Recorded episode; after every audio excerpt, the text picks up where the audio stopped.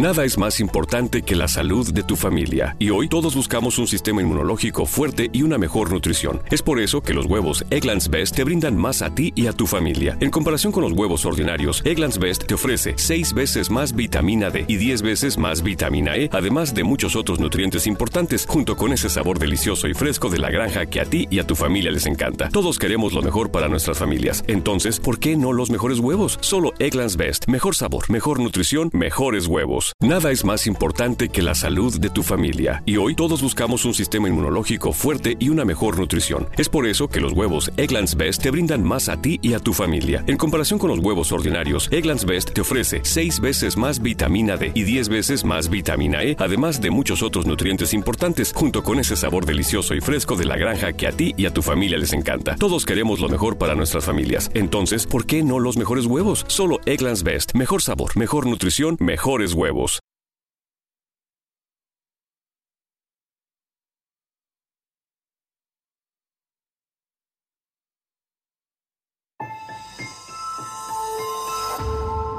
Durante años se pensó que el Yeti vivía en los Himalayas. ¡Bienvenidos al Himalaya! Hoy, después de una extensiva investigación, sabemos que no es así. El Yeti está en México. Y este es su espacio. Yo, check this out. Good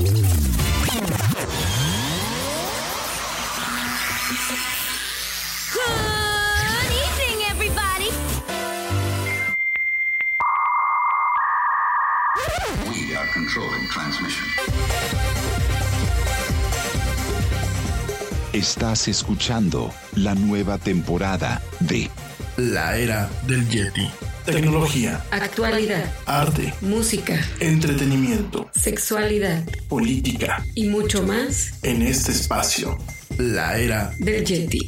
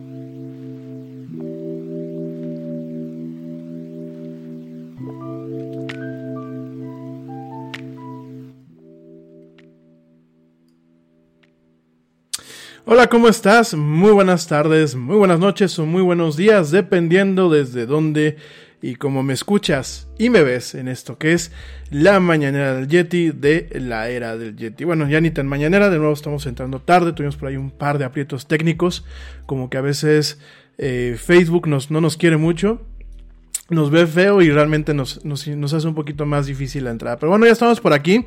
Gracias, gracias por acompañarme hoy martes, martes eh, 14, ¿no? Sí, martes 14 ya de julio de este 2020, de este año que bueno, definitivamente nos está dejando un pésimo sabor de boca. Me choca tener que abrir con esto, amigos míos, me choca tenerme que quejar del año. Últimamente creo que tenemos algo positivo que es el que estamos pues realmente pasando lista, que aquí seguimos, que aquí estamos.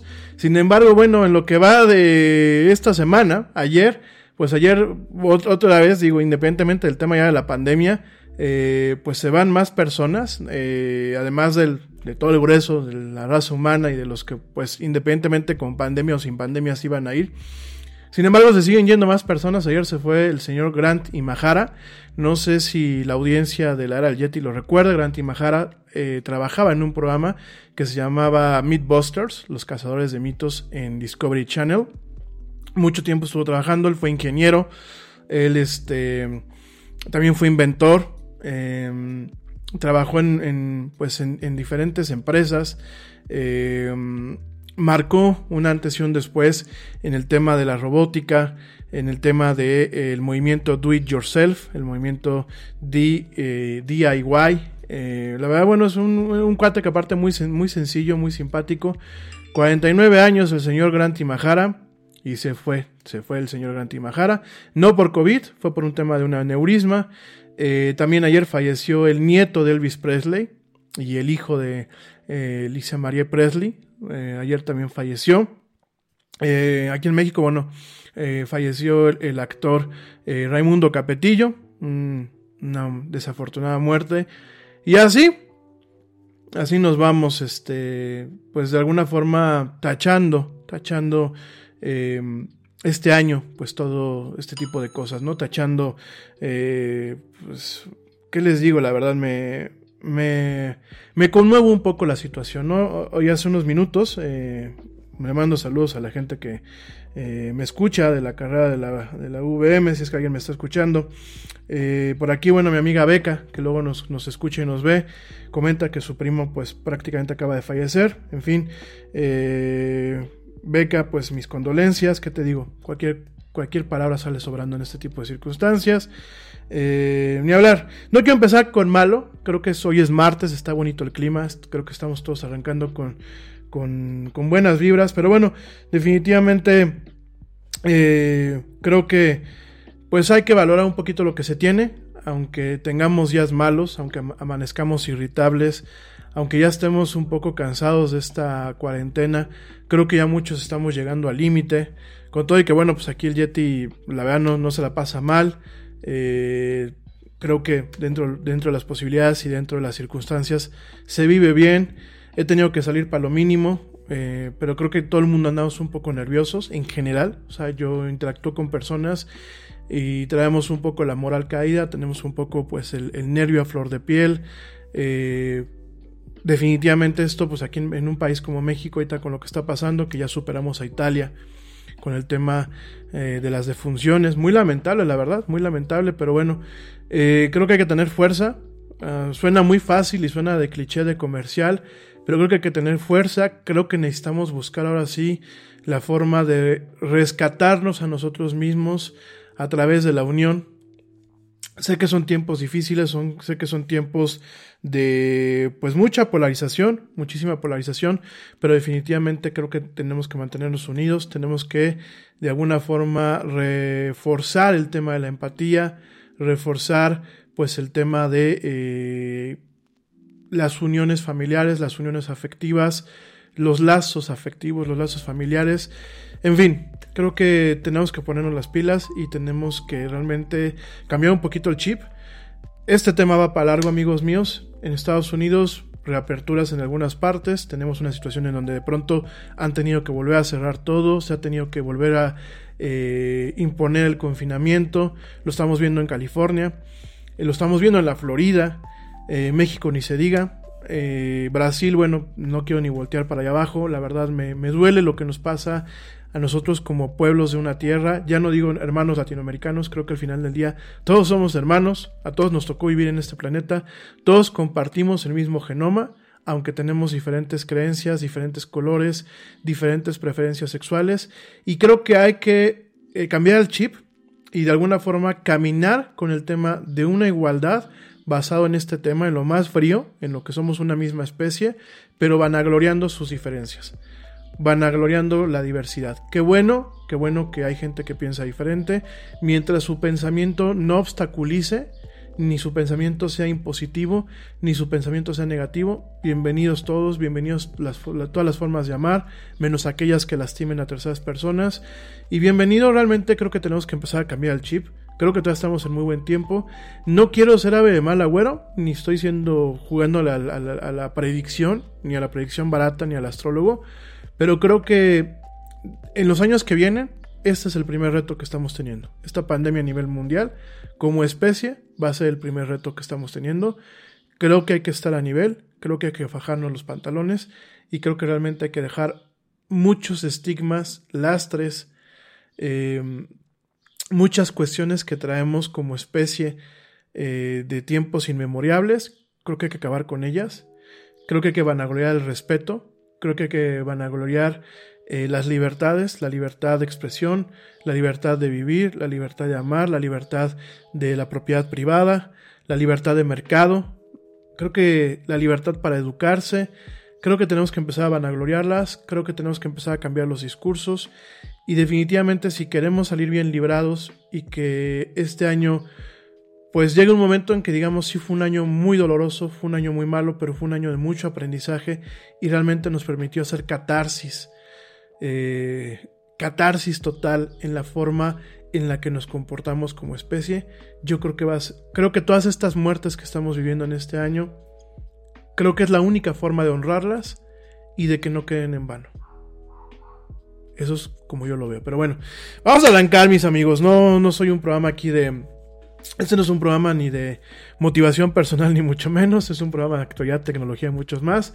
Sí quise arrancar con esta parte. Desafortunadamente, pues las noticias por donde veamos el bombardeo, el bombardeo ha sido tremendamente pues negativo. Yo ayer me despertaba, bajé a desayunar y les decía a mis roomies, les decía, porque tenían la televisión prendida y, y la tenían en las noticias, ¿no?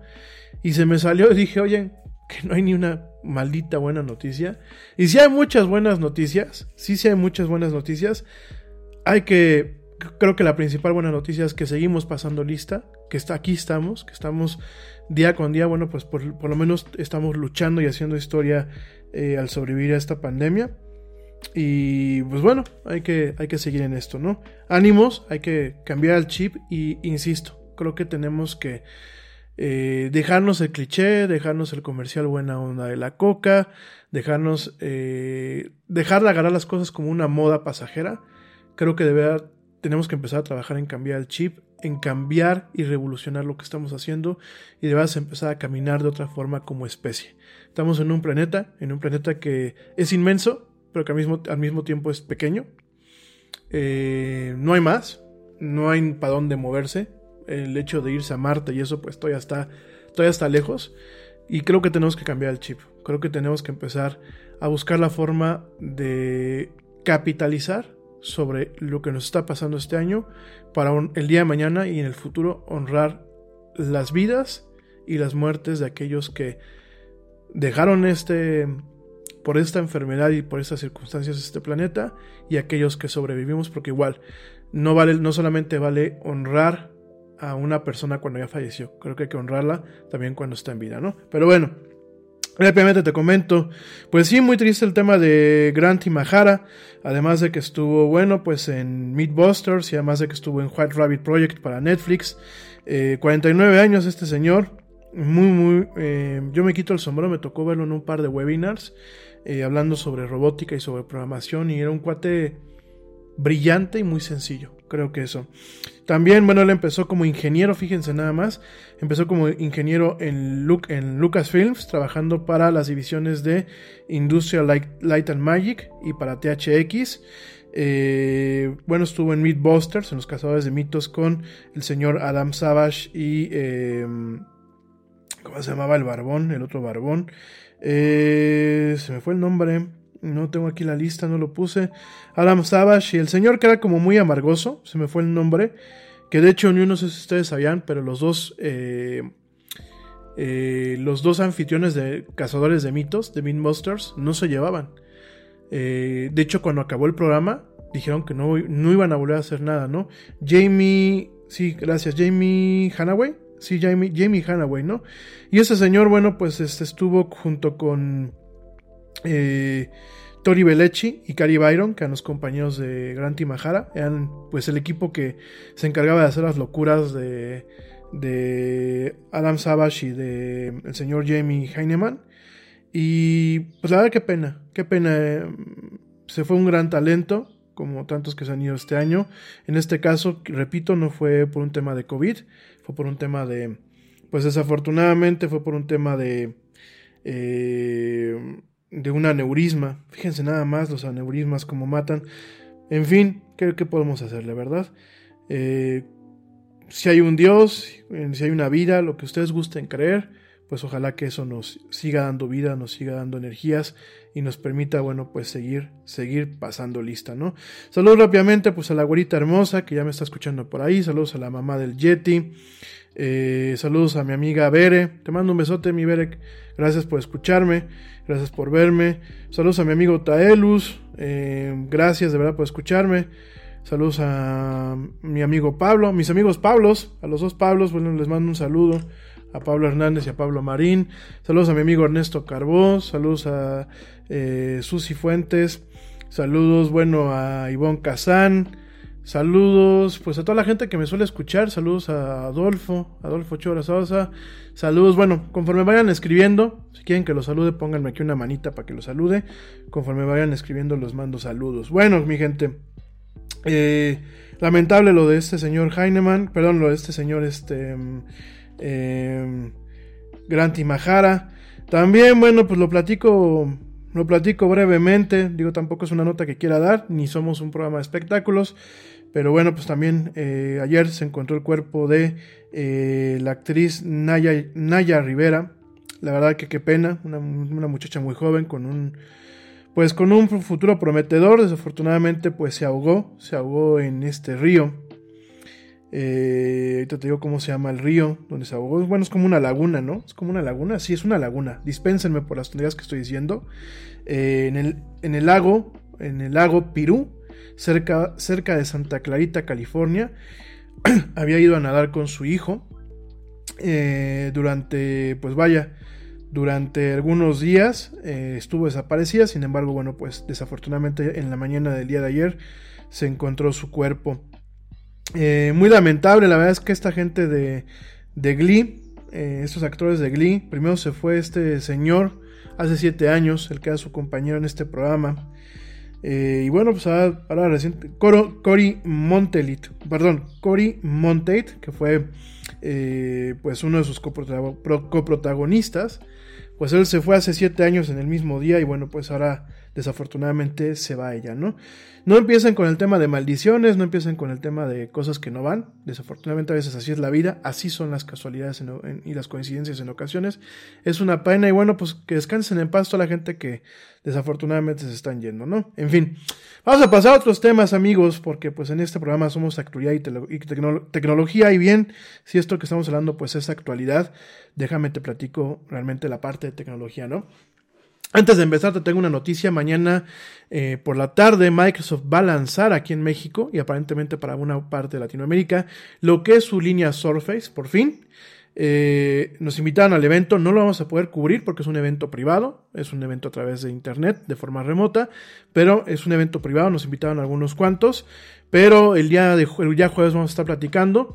Esto ya lo habíamos platicado a principios del año, en donde te había comentado que Microsoft estaba pues ya con, un, con, con ganas de lanzar su línea Surface eh, aquí en México y aparentemente en algunas partes de Latinoamérica. La línea Surface, miren, llegó. Me acuerdo que las máquinas que se vendieron originalmente eran la Surface Pro eh, y la Surface normal. Eh, vendieron los peores modelos. La Surface Pro normal se empezó a vender aquí en México cuando ya había salido en Estados Unidos la Surface Pro 2. Conseguí estas máquinas. Eh, yo tengo una Surface Book. Conseguí estas máquinas. Pues usualmente requiere o encargarlas o que te las regalen o pedirlas al otro lado, a Estados Unidos. Eh, sin embargo, bueno, pues mañana, mañana eh, se va a lanzar este anuncio en donde pues va a estar toda la línea, ¿no? No solamente las Surface, que son las tabletas, no solamente la Surface Pro, que son las, las versiones más avanzadas, sino también la línea Surface Book, como la que, bueno, les he enseñado varias veces aquí en el programa del Yeti. De hecho, es la que tengo ahorita este, a la mano. Esta es la Surface Book. Eh, está ahorita en el modo de, de, tableta, de tableta en conjunto, le llaman el clipboard. De hecho, bueno, esta se abre y acá está abajo el teclado. Esta pantalla se desmonta y queda solamente la pura pantalla, así lo que sea el modo de tableta. Y van a lanzar esto, van a lanzar también la, la línea Surface eh, Desktop, eh, que bueno, la Surface, eh, no me acuerdo cómo se llama esa línea. Dispénsenme, es que hay la línea normal de Surface, la Surface Book, la Surface Laptop, porque también hay laptop en donde solamente es laptop. Y hay una que es este, se me fue el nombre, pero es una de escritorio, que aparte es convertible. La de escritorio tiene una pantalla tiene un, un arnés especial que pues es del tamaño de un iMac, definitivamente es del tamaño de un, de un, iMac más o menos, que es de 27 pulgadas, pero tú puedes en algún momento acomodar la pantalla para que quede como si fuera una, eh, pues una, una, una, tableta, una tableta digitalizadora para todo lo que son de dibujos y esto de como si fuera la Wacom. Es una máquina de alto, de, alto rendimiento. Las mismas Surface, como la que te acabo de enseñar, hay modelos de gama alta, este es un modelo de gama baja. Eh, hay unos modelos de gama alta bastante, bastante pues bastante atractivos. Y bueno, este, ¿qué te digo, no? Eh, mañana se va a presentar esto, ya el jueves lo platicaremos. Vamos a ver cómo andamos en costos, vamos a ver cómo andamos en, en temas de, eh, pues, vamos a ver si Microsoft realmente hace lo mismo que ha hecho con Xbox y ha adecuado su estrategia de precios para satisfacer las necesidades o estar ubicados dentro de las necesidades de lo que es el mercado mexicano. Definitivamente eh, el querer directamente manejar los precios a razón del tipo de cambio, pues vuelven muchos dispositivos netamente prohibitivos. No quiero pensar que Microsoft va a agarrar su misma sensibilidad que ha tenido con plataformas como lo es Xbox, con suscripciones como las que son las de Office, como las que son las de inclusive las de Windows, por ahí hay un, un plan de suscripción para algunas empresas. Quiero pensar que se va a adecuar y que nos va a dar una agradable sorpresa mostrándonos hardware que es muy bueno. Esta máquina que yo tengo tiene dos años. De hecho, bueno, pues fue proporcionada por Microsoft en su momento. Ya en, otra, en otro programa les platicaré con más calma. Pero bueno, esta máquina me la mandó a mi Microsoft. Y eh, no por eso estoy diciendo que es una máquina buena, ¿eh? ¿eh? Quiero dejar muy claro. La gente que me conoce, la gente que, bueno, me ha visto, por ejemplo, en algunas presentaciones, que me, pues me ha visto dando pláticas y eso, sabe que desde mucho tiempo atrás usaba yo mi Surface, que sigue funcionando esa Surface. De hecho, la usamos para algunas cuestiones de trabajo todavía. Y eh, esta Surface Book, que bueno, pues es, va conmigo para todas partes prácticamente. Son máquinas muy nobles, son máquinas buenas, son máquinas que están optimizadas y que no cargan con toda la basura que muchas veces eh, los demás fabricantes les ponen a las máquinas, ¿no? Aquí quiero dejar algo también muy claro. En ocasiones tenemos malas experiencias con Windows y mucha gente se queja, es que Windows es una porquería, es que Windows, eh, pues es que está mal programado, es que Microsoft, es que esto, es que aquello. Hay que pensar que Windows, al igual que Android, son sistemas que el núcleo eh, es una forma y después tienen que recibir adaptaciones para cada plataforma. Es decir, en el caso de Windows, muchos de los problemas son con los drivers, que son pequeños programas que sirven para controlar la webcam, que sirven para controlar el teclado, que sirven para controlar el mouse, que sirven para controlar la tarjeta principal. Entonces, muchas veces es el problema, amigos míos.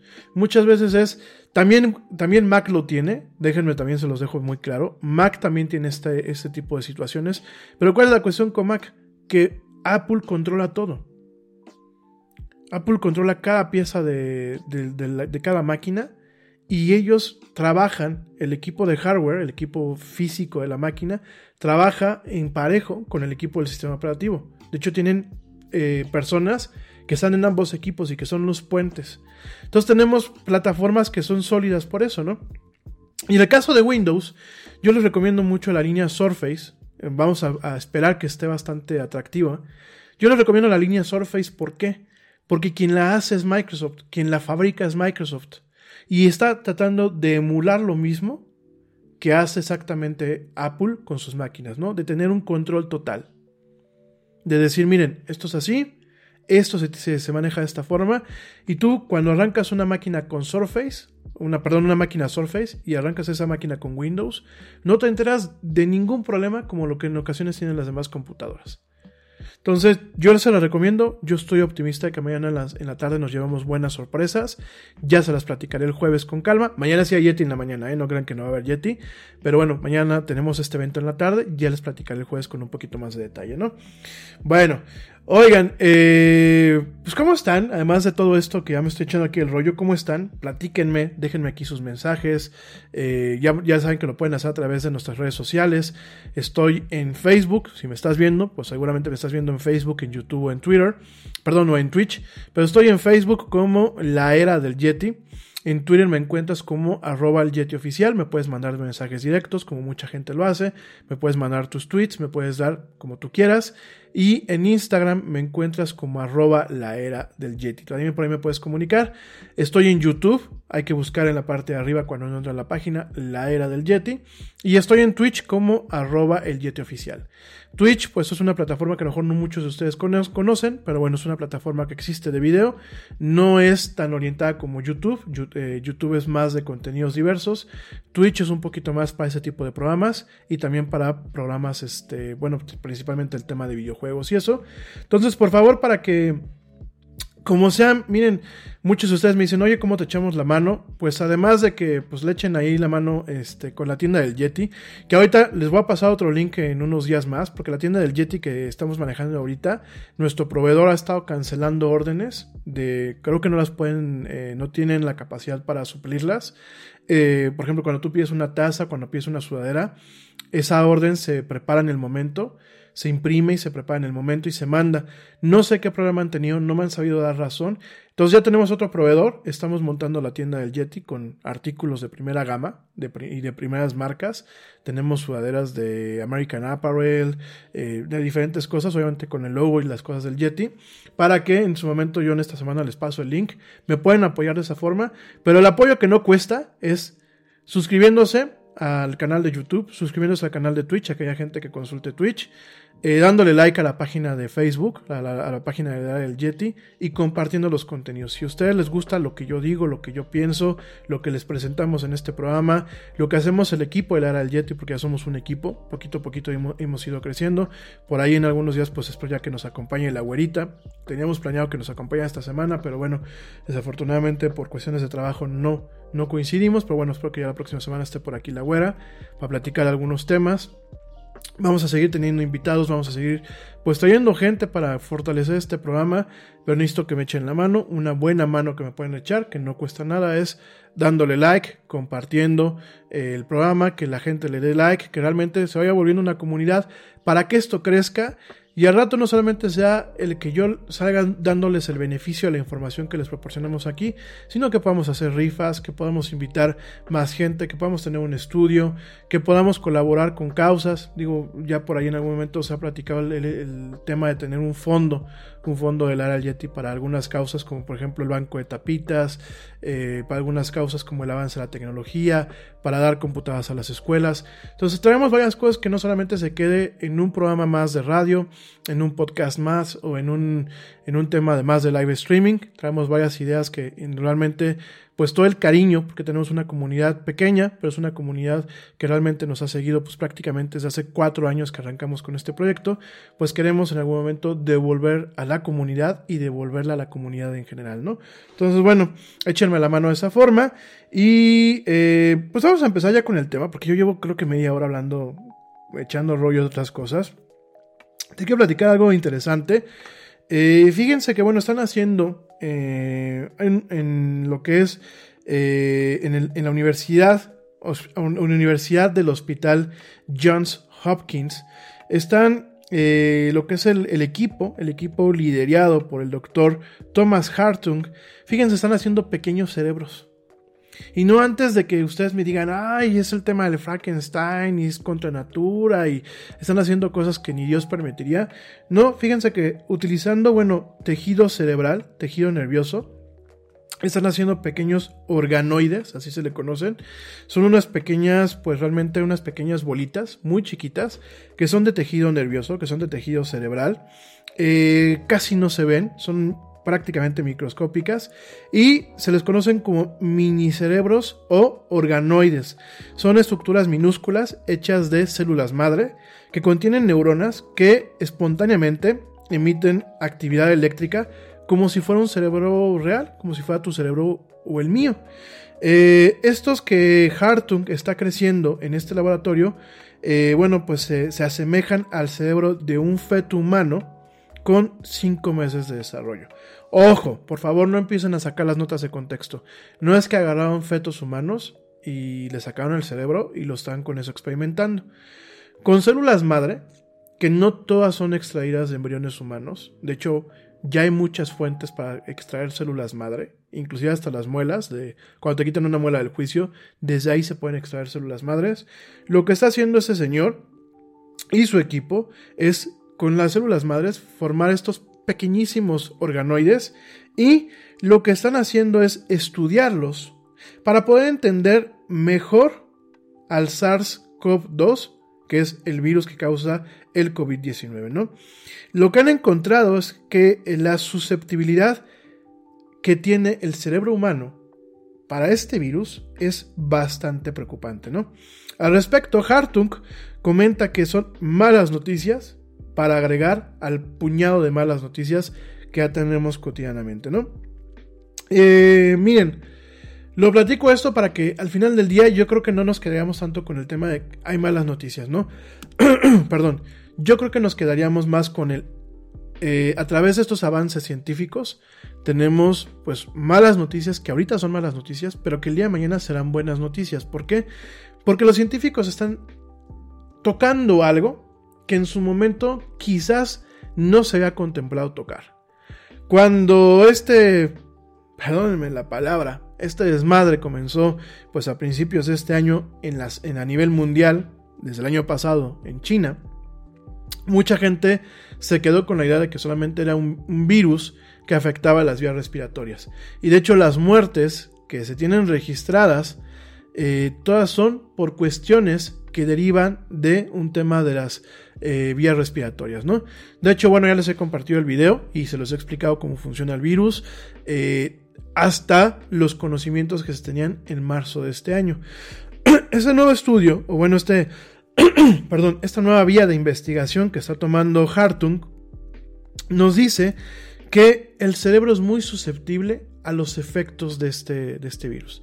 Es decir, tenemos un virus que además de afectar el intestino, tenemos un virus que además de afectar los pulmones, tenemos un virus que además de, cambiar el factor de coagulación de lo que es la sangre, tenemos un virus que directamente está traspasando una barrera que se llama la barrera de, eh, del cerebro, es una barrera este, eh, biológica que de hecho, bueno, es una barrera que nos protege de muchas enfermedades que afecten directamente al cerebro.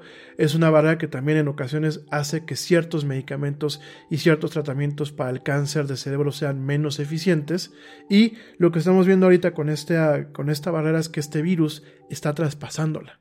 Es una vara que, bueno, eh, tiene parte de lo que son las meninges, tiene parte de lo que es el tallo de eh, la médula espinal a esta altura. Bueno, es una vara compleja, ¿no?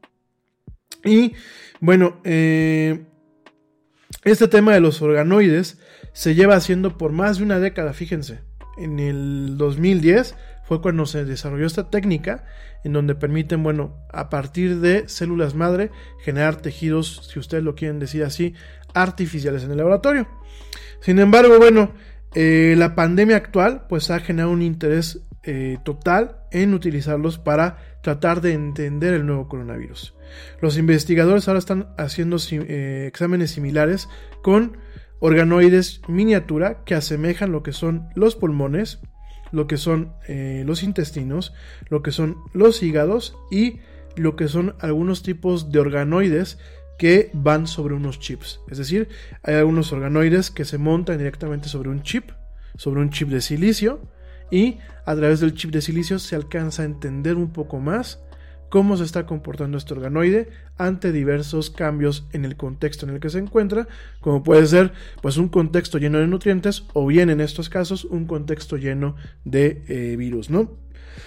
Eh, fíjense nada más, antes del, perdónenme, antes del COVID-19, estos organoides eh, lograron entender otro misterio viral, que era el tratar de entender por qué algunas mujeres embarazadas que eh, se contagiaban con el virus del Zika, que bueno, sabemos que durante varios años el Zika hizo mucho ruido, podían eh, dar a luz a bebés con cerebros más pequeños y con cabezas más pequeños, ¿no? Con cuestiones de microcefalia o...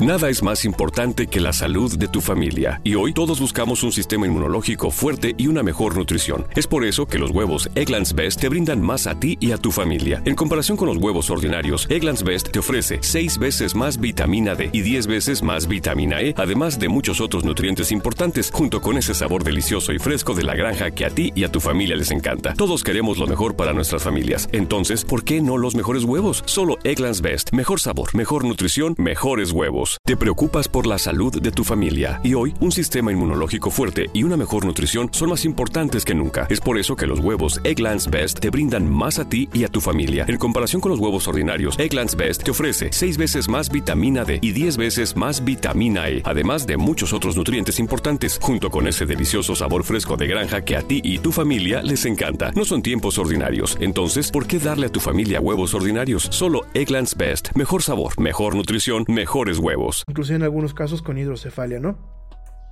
Cuando los científicos expusieron estos pequeños organoides a el Zika, encontraron que las neuronas que apenas estaban desarrollando eran especialmente susceptibles para el virus, ¿no?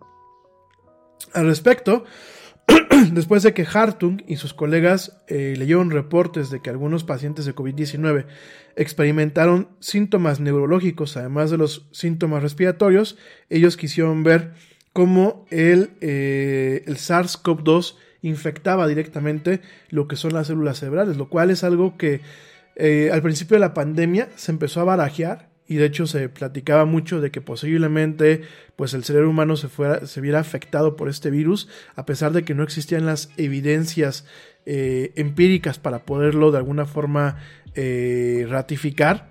De hecho, eh, pues realmente no hay un protocolo de, pues de, ¿cómo se llama? De autopsias en donde se toque pues lo que sea, todo lo que es el sistema nervioso. De hecho, realmente no se hacen autopsias a la gente que tiene COVID, que ha muerto por COVID. Directamente solamente se les practica la, la prueba eh, y realmente la, prueba se les practica pues ya prácticamente antes de que se les incinere, ¿no? Porque el protocolo ideal es que, bueno, pues se les cremen a estas personas, ¿no? Entonces, ¿qué es lo que está pasando? Bueno, pues no se tienen estas pruebas concluyentes, sin embargo, gracias al trabajo de este señor, este doctor Hartung y eh, de Corinne Bueller, eh, una investigadora de eh, postdoctorado en, este hospital, en el Johns Hopkins, bueno, pues a la tarea de trabajar con virus vivos, fíjense nada más, con virus vivos, con virus activos.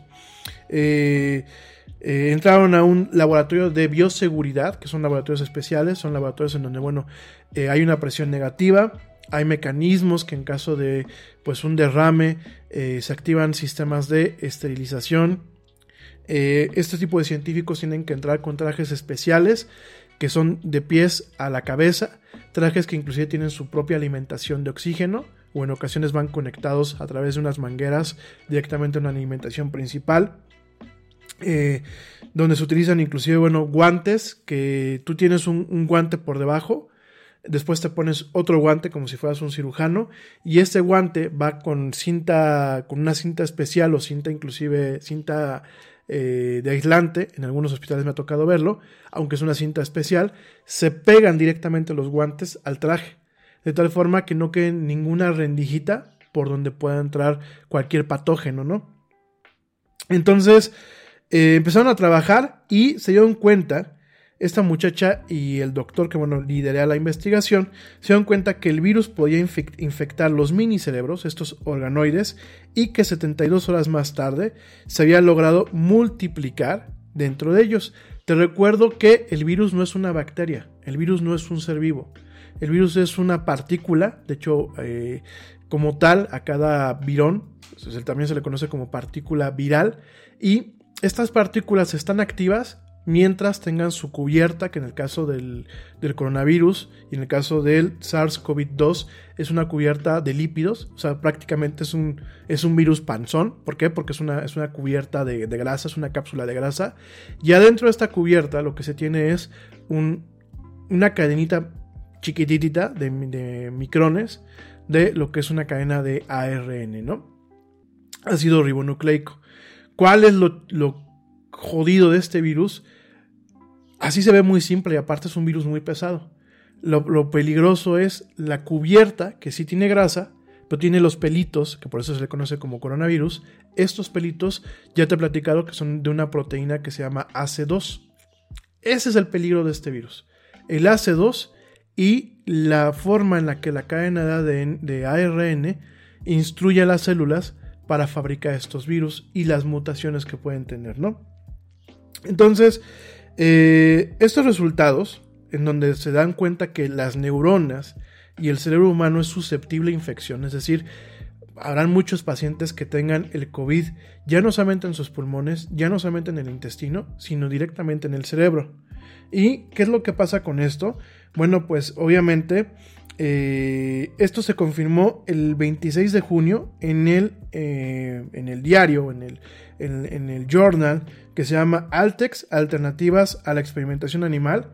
Fíjense, es un, es un diario que a lo mejor eh, la investigación va en torno a dejar de utilizar a los animales para, para experimentos, lo cual yo voy muy de acuerdo con esto. Pero además, fíjense, ¿no? Utilizando estos pequeños organoides, porque así se le conocen, pues se dan cuenta de que el virus tiene el potencial de infectar las células neurológicas, el tejido nervioso de un ser humano, que va muy, muy en la línea con muchos síntomas neurológicos que se han visto en pacientes, ¿no? Y quizás nos hemos dado cuenta que hay, hay, pacientes que se recuperan del COVID, se recuperan y de pronto fallecen porque a lo mejor les da un infarto cerebral, porque a lo mejor tienen algún accidente cerebrovascular y creo que aquí pueden estar las respuestas, ¿no? Entonces, eh, dicen que, bueno, desafortunadamente comenta Hartung que eh, estos eh, organoides, pues cuando los han estudiado, después de ser inoculados con este virus, pues se dan cuenta de que contienen cientos y miles de partículas virales, ¿no? De lo que son los viriones, ¿no?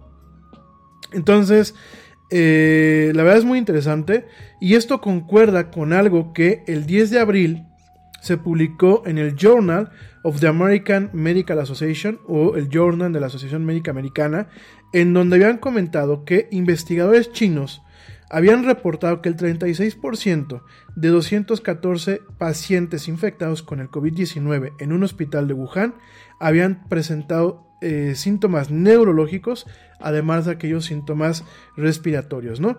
Y por último, concuerda con un estudio que se publicó el 8 de julio en el Journal Brain o el Journal Cerebro, que había encontrado que habían complicaciones neurológicas del COVID-19 que podían incluir el delirio, la inflamación cerebral, lo que es el infarto al cerebro, los, los accidentes cerebrovasculares y el daño nervioso, ¿no?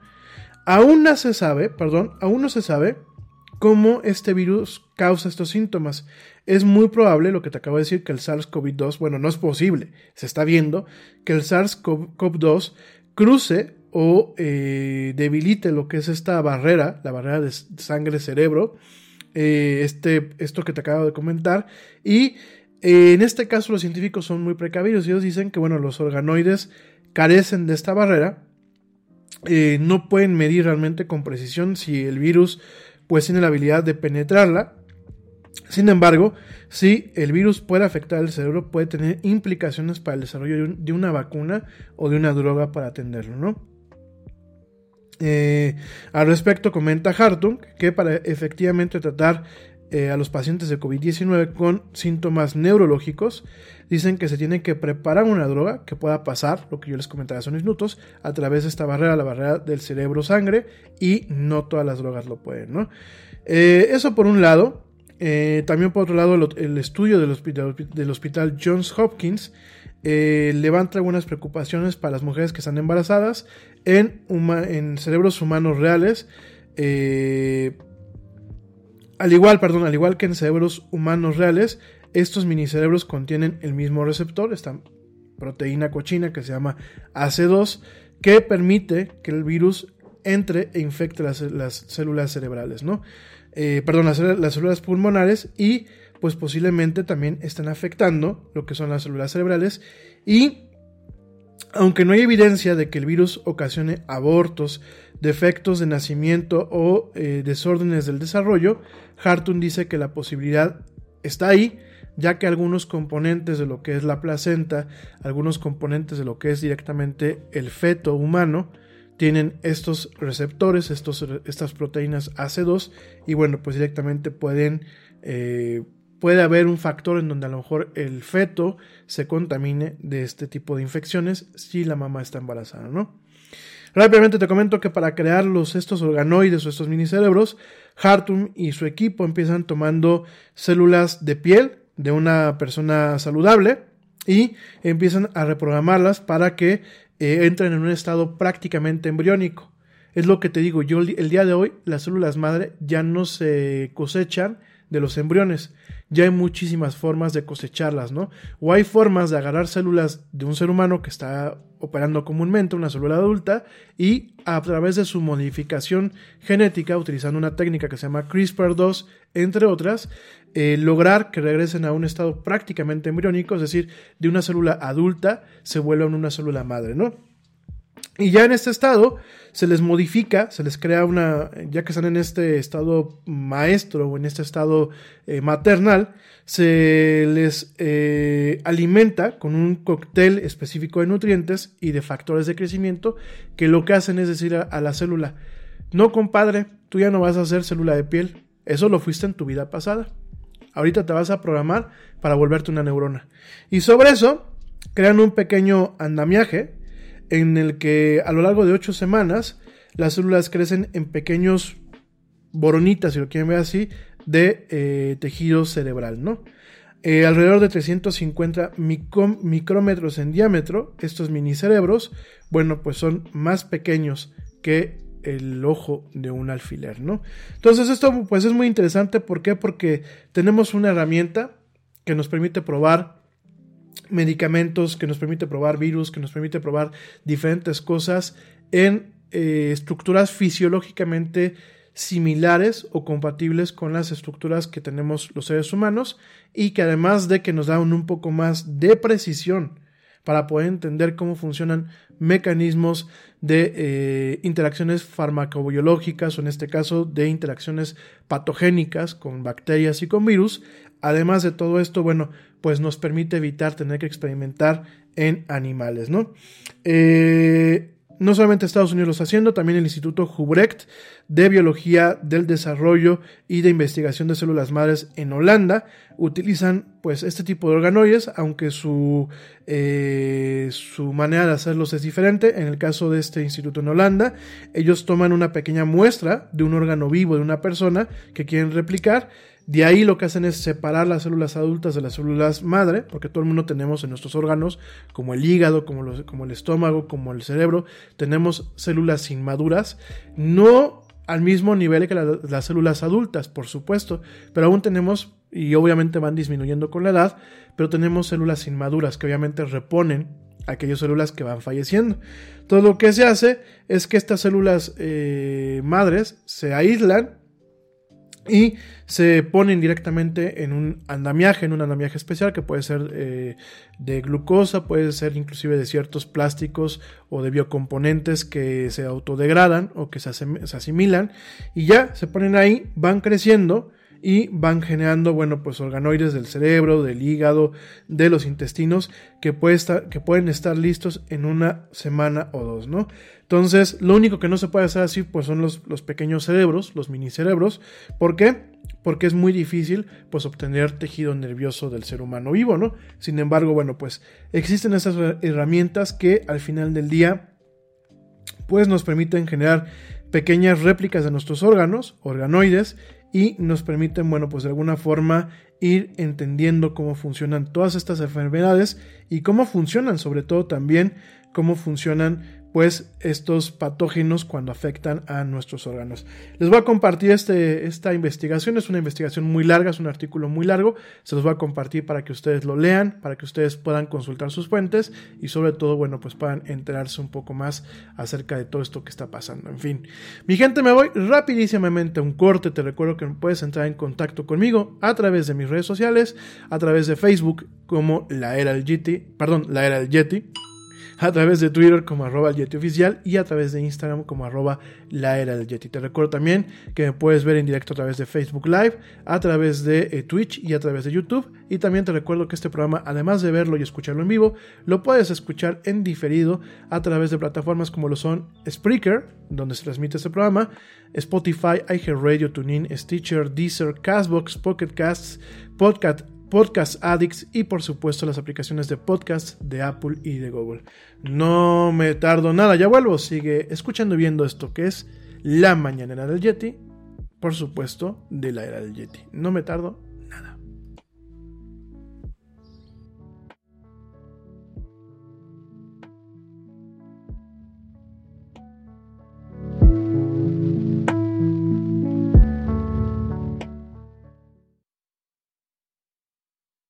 Yo, check this out.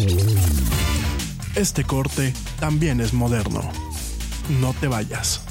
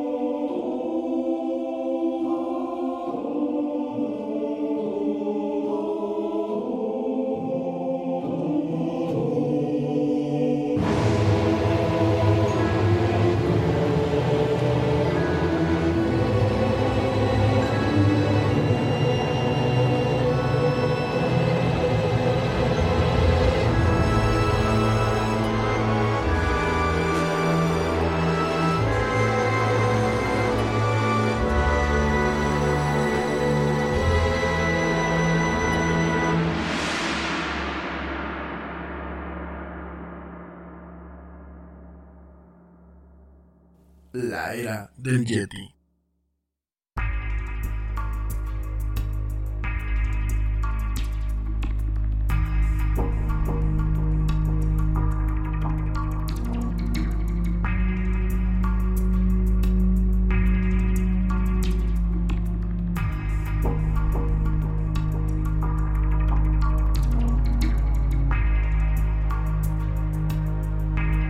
Nada es más importante que la salud de tu familia, y hoy todos buscamos un sistema inmunológico fuerte y una mejor nutrición. Es por eso que los huevos Egglands Best te brindan más a ti y a tu familia. En comparación con los huevos ordinarios, Egglands Best te ofrece 6 veces más vitamina D y 10 veces más vitamina E, además de muchos otros nutrientes importantes, junto con ese sabor delicioso y fresco de la granja que a ti y a tu familia les encanta. Todos queremos lo mejor para nuestras familias. Entonces, ¿por qué no los mejores huevos? Solo Egglands Best. Mejor sabor, mejor nutrición, mejores huevos. Te preocupas por la salud de tu familia y hoy un sistema inmunológico fuerte y una mejor nutrición son más importantes que nunca. Es por eso que los huevos Egglands Best te brindan más a ti y a tu familia. En comparación con los huevos ordinarios, Egglands Best te ofrece 6 veces más vitamina D y 10 veces más vitamina E, además de muchos otros nutrientes importantes, junto con ese delicioso sabor fresco de granja que a ti y tu familia les encanta. No son tiempos ordinarios, entonces, ¿por qué darle a tu familia huevos ordinarios? Solo Egglands Best. Mejor sabor, mejor nutrición, mejores huevos. Controlling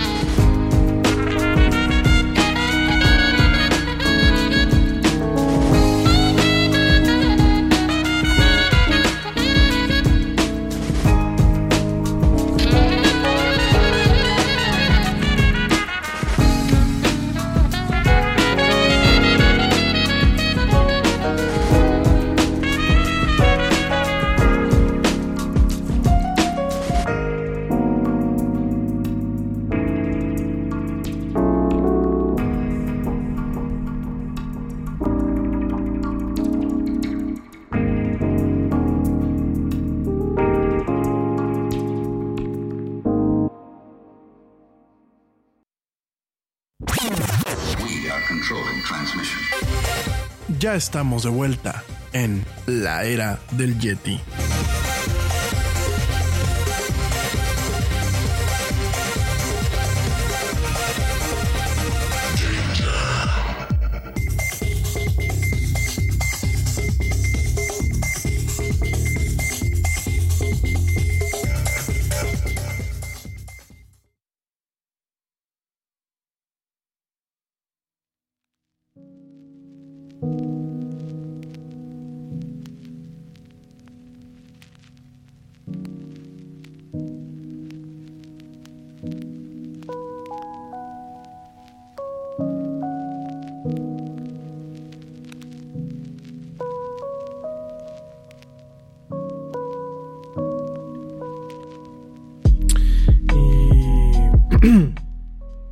Ya estamos de vuelta en esto que es la mañanera del Yeti, de la era del Yeti. Mil gracias a la gente que continúa escuchándome, que continúa viéndome y que bueno, que continúa acompañándonos en esta emisión.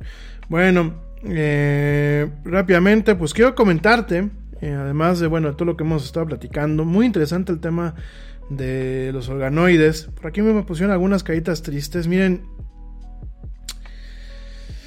yo creo, les los quiero decir, hay que ver la parte buena de las cosas. Yo creo que dentro de todo lo malo que nos está pasando ahorita, creo que podemos sentirnos, o quiero pensar que somos afortunados de que nos haya pasado en esta época. ¿Por qué? Porque en esta época tenemos la forma, perdón, tenemos la forma, tenemos las herramientas, tenemos los eh, mecanismos, los mecanismos para poder, pues de alguna forma, eh, atender a esta situación en tiempo y en forma. Bueno, en tiempo ya no, me queda claro que el tiempo ya se nos fue, me queda claro que la pandemia a nivel mundial, eh, pues quizás, quizás esté fuera de control, pero quiero pensar que con todos los mecanismos que tenemos, las vacunas llegarán, no te digo que mañana, a pesar de, lo, de la nota que se publicó de que los rusos ya tenían una vacuna, miren, eso hay que tomárnoslo con, con, mucho, con pies de plomo y hay que tomarlo con una pizca de sal y otra de pimienta. Eh, el hecho de que una, una vacuna esté aprobada es por los mecanismos rusos. Te recuerdo que, a ver, la FDA no es perfecta, amigos míos. Pero la FDA es más autónoma que, por ejemplo, la Cofepris aquí en México y que, por ejemplo, pues en Estados, en, en Rusia, el ministro, el Ministerio de Salud son eh, la FDA, como lo dice, pues es una administración. Y la forma en la que se planteó este tipo de administraciones siempre ha mantenido cierta autonomía del gobierno, ¿no? Para bien y para mal, ¿eh? Porque la FDA, esta misma autonomía, eh, la ha vuelto muy lenta y muy burocrática. Y es por eso que hay muchos tratamientos que tienen buenos resultados, pero que tardan años en poderse probar. A pesar de que la FDA ha relajado un poquito más lo que son sus eh, protocolos y bueno, pues ha permitido más exenciones que permiten que ciertas investigaciones y ciertos protocolos entren en sus eh, partes de fast track, ¿no? De, de procesos mucho más rápidos, ¿no? Sin embargo, aunque la FDA en Estados Unidos no deja de tener aquí la manita del gobierno, está más separado. En el caso de la, Cofepris, la Cofepris aquí en México, la Secretaría de Salud, eh, en el caso de, bueno, en Estados de en Rusia, el tema del, del Ministerio de Salud, son organismos que desafortunadamente en ocasiones reaccionan más a cuestiones políticas que eh, a cuestiones más eh, acorde al tema humano, ¿no? Y yo creo que ahorita eh, Rusia se quiere aventar, pues el decir, quítense, los Estados Unidos no funcionan, aquí traemos la vacuna para el COVID, ¿no? No dudo que la puedan tener, porque los rusos, el pueblo es muy brillante.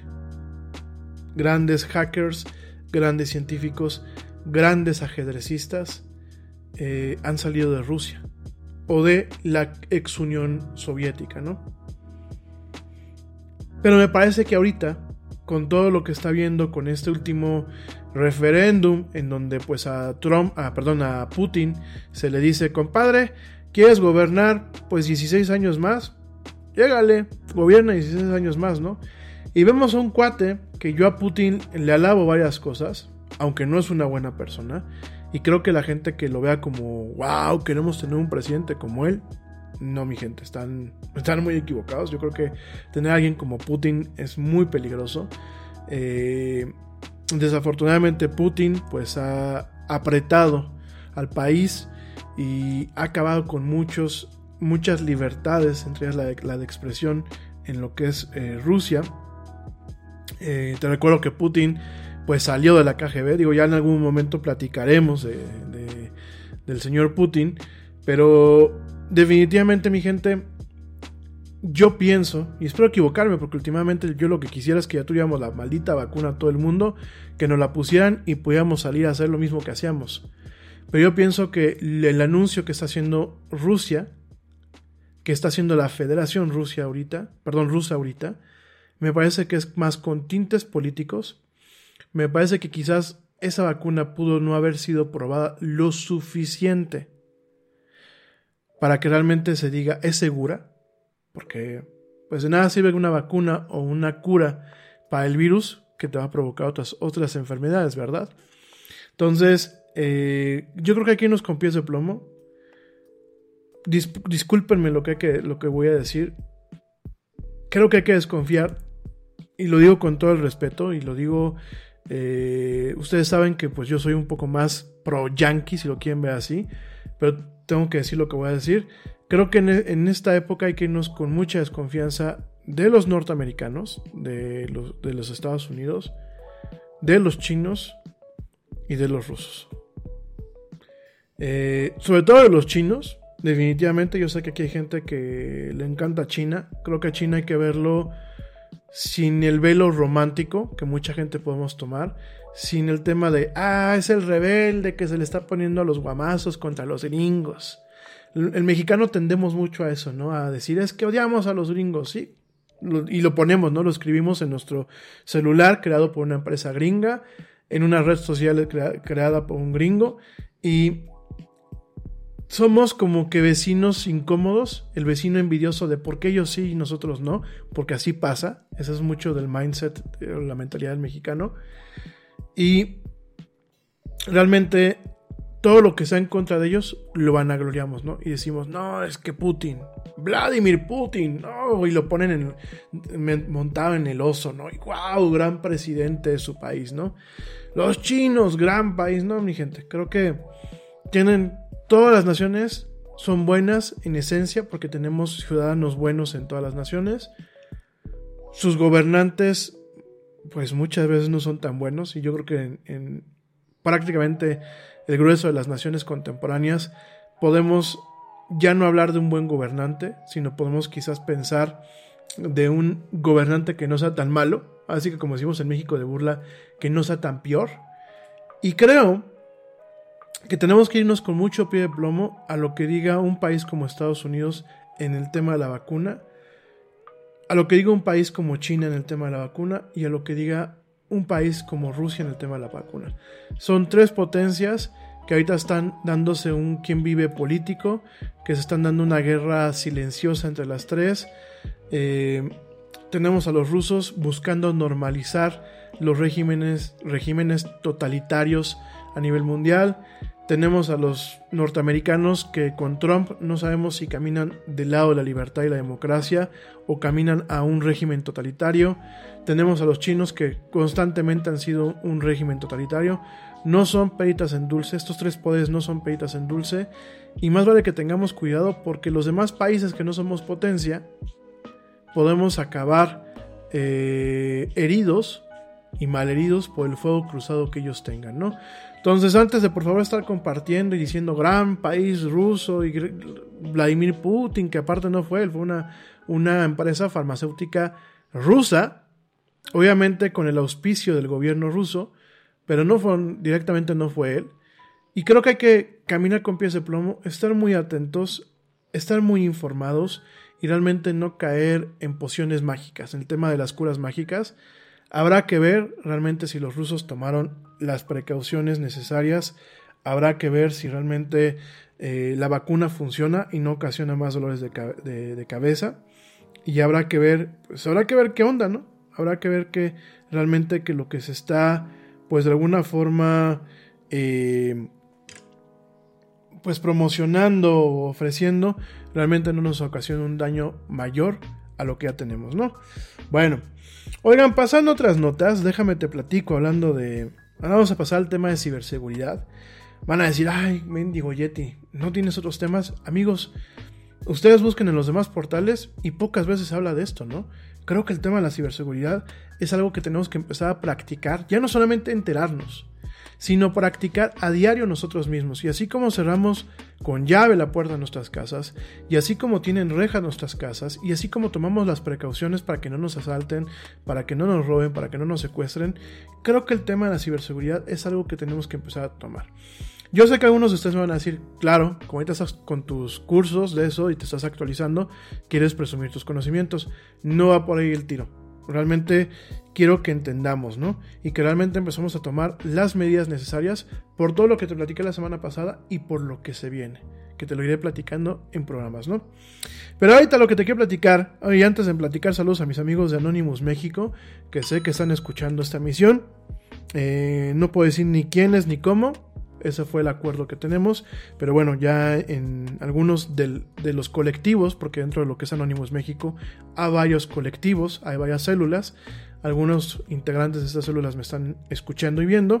Gracias, yo les agradezco que bueno, pues eh, el apoyo que a veces me dan para poder platicar con un poquito más de precisión las notas. Gracias por confirmarme que la semana pasada efectivamente los ataques al SAT y eh, a la Conducef eh, fueron hechos por ustedes. Eh, yo voy de acuerdo con su activismo, me parece que hay que apretar. Y cómo se le aprieta a un gobierno, pues hay que apretarlo en aquellas partes donde le duele al gobierno, pero no molestes a la gente de a pie. Entonces, este, coincido con muchos de sus puntos, en otros tenemos algunas diferencias, pero creo que somos respetuosos. Y definitivamente gracias por la ayuda que en ocasiones me dan para poder compartir eh, contenidos adecuados a, eh, a la audiencia, ya que bueno, pues hay, hay un- genios, genios con G mayúscula, con negritas, grandísimos genios en estos colectivos de Anónimos México y de Anónimos en general, ¿no? Nada es más importante que la salud de tu familia. Y hoy todos buscamos un sistema inmunológico fuerte y una mejor nutrición. Es por eso que los huevos Egglands Best te brindan más a ti y a tu familia. En comparación con los huevos ordinarios, Egglands Best te ofrece 6 veces más vitamina D y 10 veces más vitamina E, además de muchos otros nutrientes importantes, junto con ese sabor delicioso y fresco de la granja que a ti y a tu familia les encanta. Todos queremos lo mejor para nuestras familias. Entonces, ¿por qué no los mejores huevos? Solo Egglands Best. Mejor sabor, mejor nutrición, mejores huevos. Nada es más importante que la salud de tu familia. Y hoy todos buscamos un sistema inmunológico fuerte y una mejor nutrición. Es por eso que los huevos Egglands Best te brindan más a ti y a tu familia. En comparación con los huevos ordinarios, Egglands Best te ofrece 6 veces más vitamina D y 10 veces más vitamina E, además de muchos otros nutrientes importantes, junto con ese sabor delicioso y fresco de la granja que a ti y a tu familia les encanta. Todos queremos lo mejor para nuestras familias. Entonces, ¿por qué no los mejores huevos? Solo Egglands Best. Mejor sabor, mejor nutrición, mejores huevos. De verdad que creo que, eh, si bien yo a veces no comulgo con todo lo que hacen, creo que mucho de lo que están haciendo vienen con, buen, con un buen sentido, vienen con, con un tema de bien y realmente creo que en muchas cosas se les, se les debe y se les puede aplaudir, ¿no? En fin. Eh, dicho esto, te quiero comentar que 15, que al menos 15 mil millones de credenciales. No de credenciales de línea ni mucho menos, sino que es una credencial, es un nombre de usuario, una cuenta de correo electrónico y una contraseña. Están actualmente circulando en varios foros de eh, hackers en lo que es la Deep Web, en esta eh, red profunda, eh, pues dándoles a los cibercriminales pues bastante material para poder hacer ataques de eh, secuestro de cuentas y de eh, inclusive algunos de ellos están ofreciendo esta información dentro de lo que son servicios de renta de identidades. Es decir la economía avanza los hackers se vuelven más listos y en vez de decir me voy a robar la identidad pues sí me la robo pero yo la pongo a la renta para que alguien más la utilice obviamente con fines nefarios no Eh, muchos son de consumidores pero hay algunos que corresponden con cuentas corporativas que eh, desbloquean sistemas clave como pues pueden ser accesos a intranets, accesos a, inclusive a, a paneles de control justamente de seguridad digital, eh, a entornos colaborativos. Por ahí me tocó ver una en donde, bueno, pues estaban vendiendo cuentas de acceso de los ingenieros de eh, una empresa de telecomunicaciones muy grandes aquí en México. Por cuestiones de seguridad no puedo decir quién, pero creo que ustedes ya se imaginan.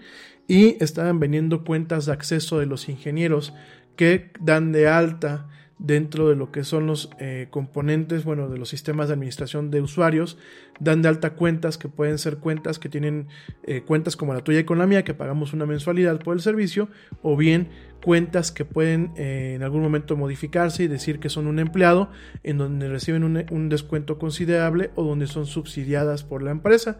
Entonces, hazte cuenta que, bueno, con, con un acceso a uno de estos paneles de control, eh, que obviamente la gente que sepa buscarle y que sepa cómo conectarse, tú te puedes conectar, darte de alta como, como, como si fueras un empleado de la empresa y tener tu internet gratuito, ¿no? Entonces esas fueron las cuentas que se estaban promocionando en algunos foros de hackers, también algunas cuentas directamente vinculadas a lo que son eh, cuentas, por ejemplo, como de Amazon, cuentas de eBay, cuentas de Mercado Libre, en fin, y son, bueno, definitivamente son eh, te lo repito, son 15 mil 15 mil millones de cuentas de credenciales. Cuando hablamos de una credencial es nombre de usuario, correo electrónico y contraseña desencriptada que bueno pues están siendo, están siendo puestas a la venta, ¿no? Aparentemente son el resultado de más de 100 mil brechas de datos y más de 5 mil millones de estas cuentas son únicas, ¿no? Eh, hay víctimas de todos los tamaños.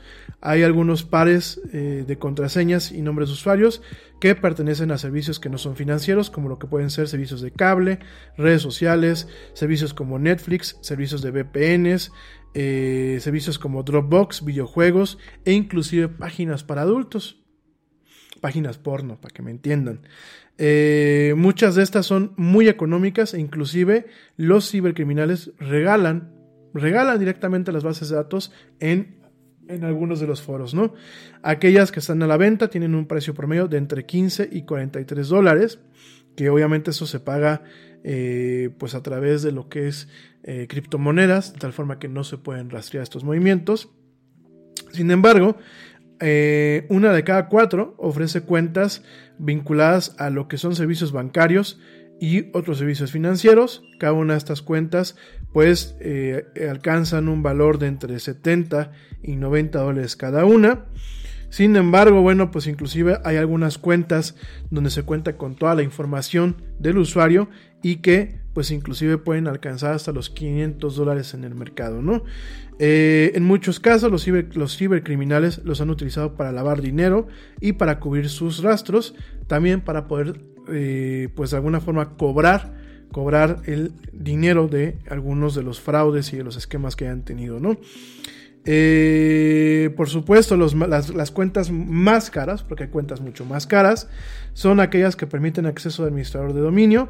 Estas inclusive, bueno, pues están entrando en subastas, ya que pues permiten acceder a sistemas corporativos y empresariales de alto nivel y con las máximas eh, credenciales de acceso, es decir, rangos totalmente administrativos. Y eh, hay algunas que se, han vendido en 3.139 dólares, pero inclusive me tocó ver una por ahí que se logró vender en 120 mil dólares directamente eh, en criptomonedas, ¿no? Tú me vas a decir, ¿quién va a comprar una cuenta de acceso de 120 mil dólares? Yo sé que te lo estás preguntando, ¿no? Porque 120 mil dólares pues es un chorro de billetes. ¿Quién lo va a comprar? Si yo fuera, si yo fuera alguien que trabaja para una empresa grande, que quiero enterarme qué es lo que está haciendo la competencia, para tener un handicap muy amplio y tengo la capacidad de entrar a una red corporativa donde están todos los secretos, llámese de una empresa como Microsoft, como Google, como Apple, Vamos a pensar que yo soy, yo soy Google y quiero saber lo que está haciendo Apple. No se dice, pero el espionaje corporativo es algo que ya es de rutina. Hay departamentos que llevan eh, eufemísticamente el nombre de inteligencia de negocios. Bueno, hay dos tipos de departamentos, el de inteligencia de negocios normal, en donde tú agregas varios datos de diferentes fuentes y haces un análisis de cómo va tu negocio e intentas predecir tendencias. Eso va muy de la mano de marketing y de administración de, de empresas. Y lo otro que se llama inteligencia de negocios, entre comillas, que son, suelen ser o departamentos prácticamente desconocidos en una empresa, o bien empresas que se encargan por fuera, consultoras, que lo que hacen es espionaje industrial. Y si yo tengo, por ejemplo, como consultor, que ojalá si fuera algún día, ¿no? Yo tengo una cuenta que a lo mejor a mí me representa 500 mil dólares al año para mantener bien informado a mi cliente, pues créeme que yo sí le invertiría 120 mil en un acceso a maestro para poder saber qué es lo que hace mi competencia. Entonces, eh, sí señores, estas cuentas así se venden. Volvemos a lo mismo y se los vengo diciendo desde hace tiempo. Eh, a lo mejor tu cuenta, perdónenme la palabra que voy a utilizar, a lo mejor tu cuenta pedorra, pues no, no cuesta más de 15, 20 dólares, ¿no? Pero qué tal si yo tengo la forma de vincular tu cuenta con otras cuentas y con otros accesos y a lo mejor me representa un valor mucho más grande. Por lo mismo les vuelvo a decir, hay que cuidarnos, hay que cuidar nuestras cuentas, hay que cuidar nuestra información personal, hay que seguir luchando por nuestro derecho a nuestra privacidad, ¿no? Eh, hay algunas herramientas que permiten que automáticamente pues se secuestren cuentas, se vacíen el dinero de las cuentas, sobre todo en Estados Unidos. Y bueno, eh, realmente, bueno, hay de todo. Hay inclusive hasta violadores de cuentas de Netflix, de Disney Plus. Hay de todo un poco. De hecho, algunas de las cuentas que venían pues directamente encriptado la contraseña, hay formas utilizando lo que son eh, programas de fuerza bruta. Tú les das una serie de diccionarios, les das una serie de palabras, les das una serie de usuarios y lo que hacen estos programas es en algún momento irlos eh, tratar de romper la inscripción de la contraseña y de ahí, bueno, pues directamente se, se, saca la información, ¿no? Con todo esto que te digo, eh, estas 15 mil millones de cuentas de credenciales que están a la venta son de todas partes del mundo, no solamente son de Estados Unidos, no solamente son de cuentas grandes, habían muchas de México, te lo repito, habían de un, pues, eh, una cuenta de acceso a este servicio de administración de cuentas de una de telecomunicaciones grandes aquí en México. Y eh, cómo te puedes tú proteger para todo esto porque a lo mejor tu cuenta puede estar comprometida gracias a alguna fuga de información que pudo haber tenido alguien en donde tu información tú la tuviera, ¿no? Vamos a pensar lo que ha pasado con el INE, ¿no? El INE cuántas veces no deja la lista, la lista de eh, lo que son las listas nominales, el padrón electoral, muchas se los da a los partidos políticos y qué pasa los partidos políticos como con trabajo saben cómo se llaman y como siempre lo hemos dicho, los políticos no, no son gente competente ni tienen gente competente, para lo único que es competente un político es para hacer política. Ellos no producen, no aportan ningún beneficio ni nada, de hecho son lastres. Entonces, eh, todos por igual, sin importar el color. Algunos menos, algunos otros más, pero todos son por igual. Entonces, ¿qué es lo que pasa? El INE aquí en México, que es el Instituto Nacional Electoral, lo que hace es dar las listas del padrón nominal. Perdón, la lista nominal del padrón electoral, es decir, es donde venimos todos, vienen inclusive algunas con nuestra, una copia de nuestra credencial que es la misma que se suministra cuando uno, uno hay elecciones, es la misma que se le suministra a los, a los funcionarios de casilla. Es donde tú checas si esa persona tiene derecho a votar o no tiene derecho a votar. Entonces, eh, posiblemente tu información, así como se ha fugado, porque ha pasado muchas veces que el INE se los da a los partidos políticos, los partidos políticos no saben qué hacer con ella o no la, no la pueden resguardar, y qué pasa, la dejan en servidores donde no tienen ni contraseña ni nada, y de ahí se fugan. Lo mismo pasa lo mismo pasa con eh, el tema de eh, muchas empresas o muchos organismos gubernamentales que tienen tu información, que tienen un nombre de usuario, que tienen una contraseña que muchas veces te piden ellos, se les meten o, se, o tienen brechas o tienen fugas y esa información después pues se pone a la venta al, al, mejor postor, ¿no? Entonces, ¿qué es lo que hay que hacer en este caso? Lo que yo siempre les digo, todas las prácticamente todos los servicios hoy en día cuentan con algo que se llama Two-Factor Authentication o autenticación de dos factores. Es decir, tú además de entrar con tu nombre de usuario y tu contraseña, te pide un número que se genera ya sea teniendo acceso a tu teléfono, ya sea que te manden un, un SMS, o bien a través de tu correo electrónico, o bien a través de una aplicación que genere estos números, lo que muchos de ustedes lo llamamos tokens, ¿no? Realmente eso es un token. O algunas, como las de Microsoft, que directamente te aparece una notificación en la aplicación y te dice si deseas autorizarla, ¿no? Algunas más seguras como la de Yahoo, a pesar de que Yahoo tuvo ya su, su brecha que nos, ocasionó dolores de cabeza a la gente que tenemos algún servicio con, con Yahoo. Yahoo, ¿qué es lo que hace? Yahoo, tú quieres entrar, en- pones tu nombre de usuario, tu contraseña, te manda una notificación a su aplicación, a tu celular. Tú le dices aprobar y la aplicación te va a dar un número una vez que la pruebas para que tú, tú la suministres directamente en lo que es este, la página de acceso, ¿no? O sea, tienes una seguridad todavía, yo creo que ya no son dos factores, ya son tres factores, ¿no? Entonces, todas las servicios en línea hoy en día tienen autenticación de dos factores. Facebook tiene autenticación de dos factores, eBay tiene, bueno, PayPal tiene autenticación de dos factores, los bancos pues tienen sus tokens, por favor se los vuelvo a pedir, dejen de cargar sus tokens en los llaveros, amigos. Eh, cualquier asaltante con dos dedos de frente puede agarrar y decir, ah, mira, traes ahí tus llavecitas y tus tokens, pues vente, compadre, vamos a vaciarte las cuentas. Entonces, por favor, hay que empezar a vislumbrar que la seguridad digital es parte de la seguridad normal que todo el mundo tenemos. Facebook, Twitter, Instagram, eh, TikTok, todas las plataformas tienen este tema de la autenticación de dos factores. Hay que activarla. Eh, Google también lo tiene. Hay que activarla de tal forma que podamos proteger nuestras cuentas de estos ataques. Porque yo podría tener el día de mañana tu nombre de, de usuario y tu contraseña. Pero si no tengo la forma de generar este último factor para poder entrar, ustedes van a estar seguros y les va a dar tiempo de poder cambiar su contraseña en caso de que se detecten intentos de eh, accesos no autorizados, ¿no?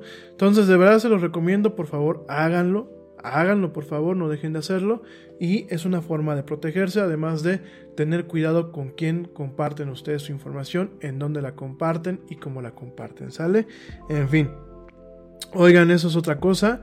¿Cómo vamos de tiempo? Porque aquí ya empezamos a tener hambre. Sí, ya sé que empecé tarde, amigos. Miren, no lo hago a propósito este, este día del día de hoy. Eh, estábamos ya a punto de arrancar, pero me estuvo dando data Facebook. No podíamos entrar y no podíamos entrar y no podíamos entrar.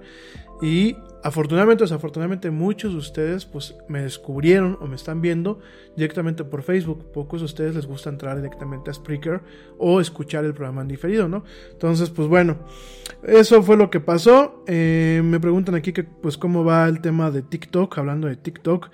El tema de TikTok, miren, ahorita tenemos dos cosas, ¿no? Y una lo voy a platicar antes de irme un corte. Ahorita tenemos dos cosas.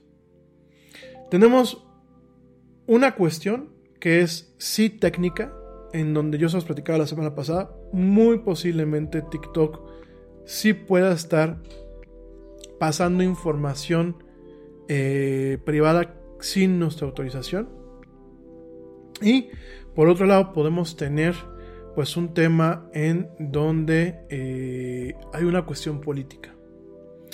Eh, a lo largo de la semana pasada y parte de esta, empresas como Amazon, como la bancaria y financiera Wells Fargo, le dijeron a sus empleados en los teléfonos de la empresa o en los teléfonos que entren en nuestros corporativos, ustedes no tienen por qué tener cargado TikTok.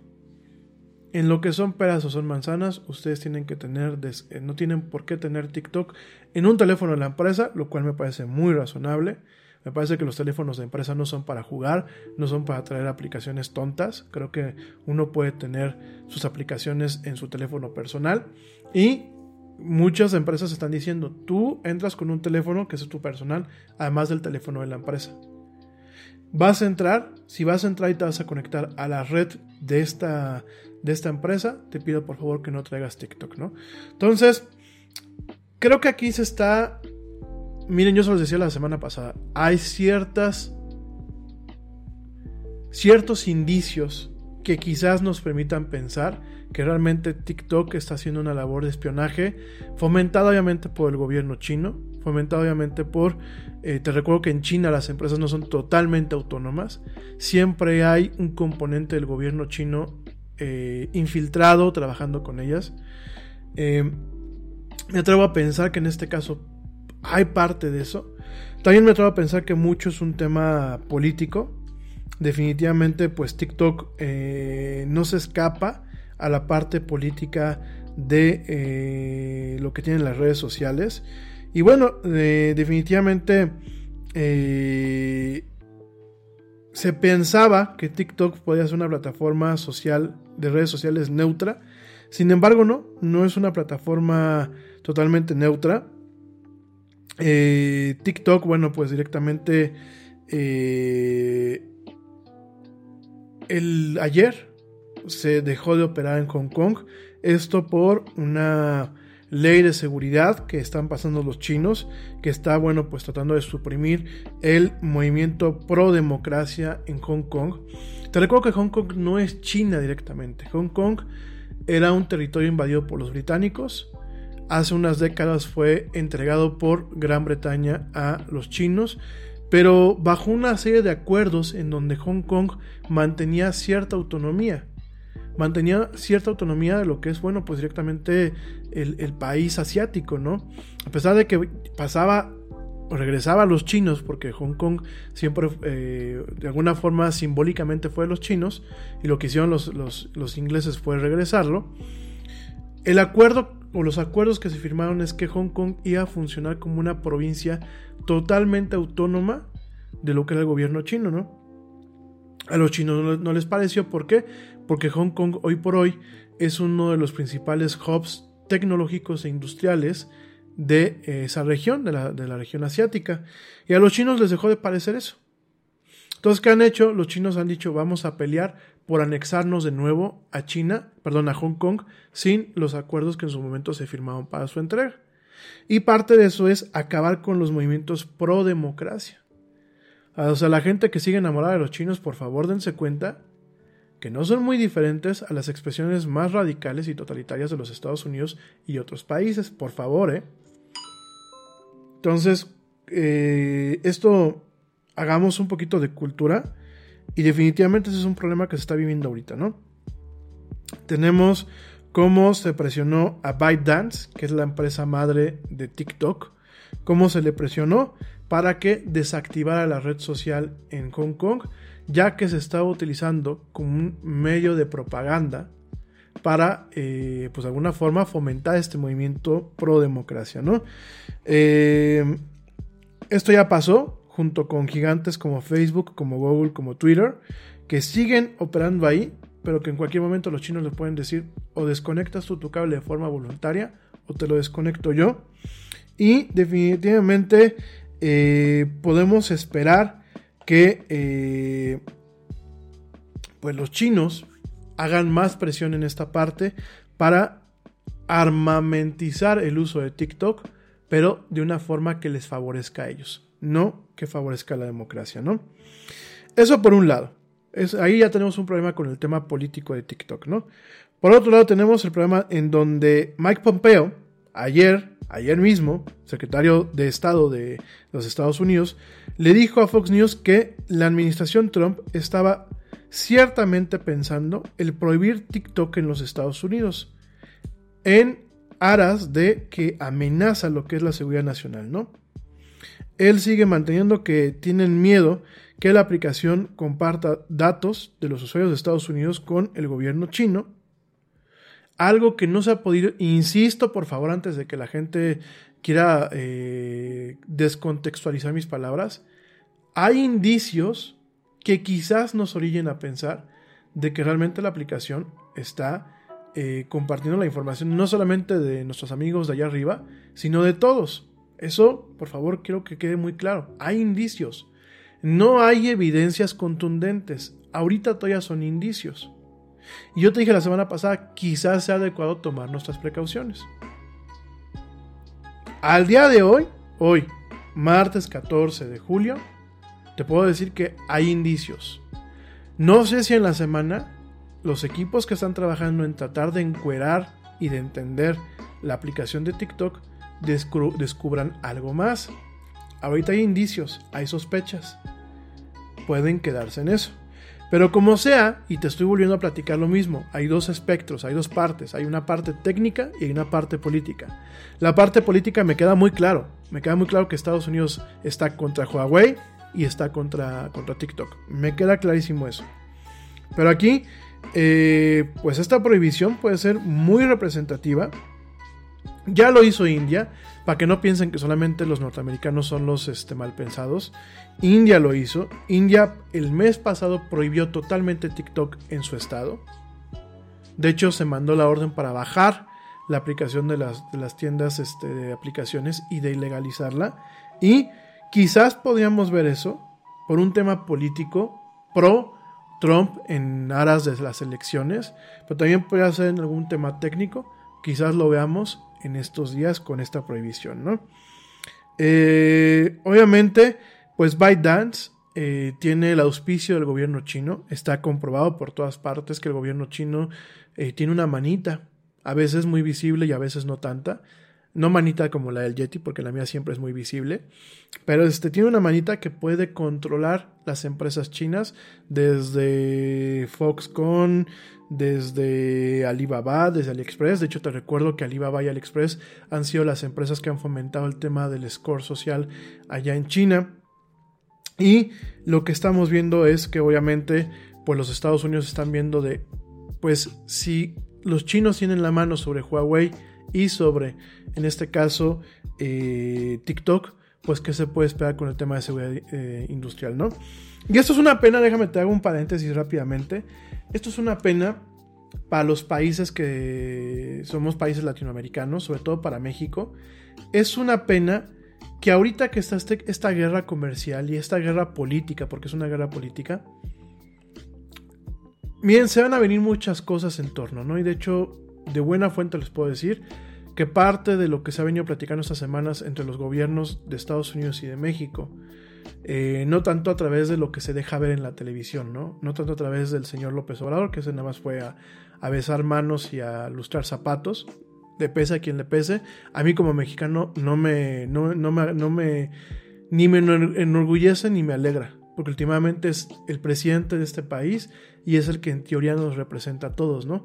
Entonces, para la gente que dice, es que a ti te alegra que le vaya mal al presidente, no, no me alegra porque me termina afectando. Pero aquí la cuestión y lo que se ha manejado por debajo del agua y lo que se maneja en, en, en los círculos de seguridad y de inteligencia es que en cualquier momento Estados Unidos puede aumentar la intensidad de su guerra comercial y de su guerra política contra los chinos.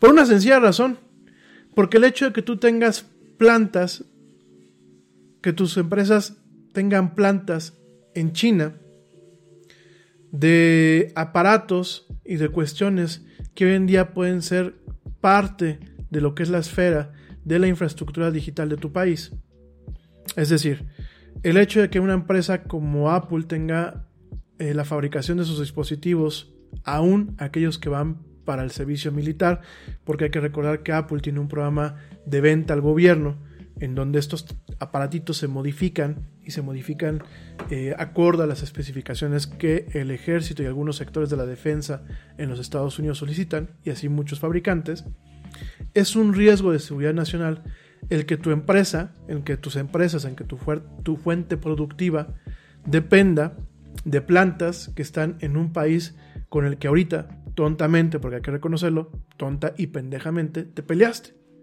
Que los Estados Unidos no tenían por qué, no tenían ninguna razón para pelearse con los chinos. Pero bueno. Entonces un tema de seguridad industrial, perdón, seguridad nacional, porque ¿qué tal si el día de mañana agarran los chinos y dicen, vamos a expropiar todo lo que es, digo, a ver, expropiar ya con palabras, porque el gobierno chino sigue teniendo injerencia en estas empresas. Pero vamos a, vamos a agarrarnos, vamos a agandallarnos las líneas de producción de Apple, de Dell, de Microsoft, de diferentes empresas. Vamos a agandallándolas. Ya no se van a mandar ni más iPhones, ni más iMacs, ni más este, MacBook Pros, ni más Surface, ni nada. ¿Por qué? Porque nos sacamos de agandallar.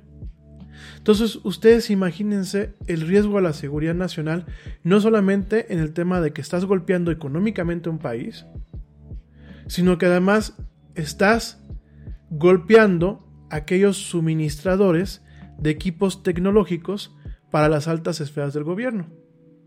Entonces, por ahí la semana pasada llegó a mis oídos de buena fuente que habían tenido discusiones en donde se le está pidiendo a México que garantice, una, el Estado de Derecho y dos, que garantice las condiciones adecuadas para lo que, para lo que puede ser la inversión extranjera, sobre todo en aras de lo que es el TIMEC. Porque si Estados Unidos en una de esas se agarra fuerte con China, va a tener que sacar sus plantas. Y Estados Unidos, si bien tiene las condiciones para instalarlas ahí, de hecho Apple ya empezó el desarrollo de una planta, me parece que en Texas, para fabricar ciertas computadoras, no tiene la misma capacidad de resonancia económica dentro de una estrategia de marketing y de administración de empresas y una estrategia financiera para agarrar y de pronto decir, pues voy a contratar a 100 chavos a los que les voy a tener que eh, pagar pues, suena feo lo que voy a decir, pero va a tener que pagar lo correcto, lo justo, voy a tener que soportar un sindicato, voy a tener que soportar cosas que aquí en México, pues por la forma en la que opera el país, las cosas son más laxas, ¿no? Y ya no digo en China, porque ya en China, pues da igual si entra un, un escuincle de 13 años a trabajar en una planta, a armar circuitos y se muere de la contaminación por los circuitos. Ya pasó en Foxconn, ya pasó en Pegatron, ya pasó en las diferentes plantas que arman eh, máquinas para Microsoft, para Apple, para muchos fabricantes norteamericanos. Ya pasó, de hecho fue muy sonado el tema de los suicidios. Eh, pusieron en muchas de estas plantas, pusieron inclusive, eh, perdón, redes de seguridad para que la gente no se suicidara. Y hay muchos enfermos por intoxicaciones con cobalto, con arsénico, con diferentes materiales, por las malas condiciones que se tienen muchas veces en estas plantas. Entonces imagínense pues, que se quieren traer aquí a México, ¿no? Pues cómo, si ahorita todo es totalmente agresivo a todo lo que sea eh, eh, industria privada y todo el tema, ¿no? Y inversión privada y todo ese rollo. Entonces se sabe que la semana pasada pues estuvieron platicando para eso.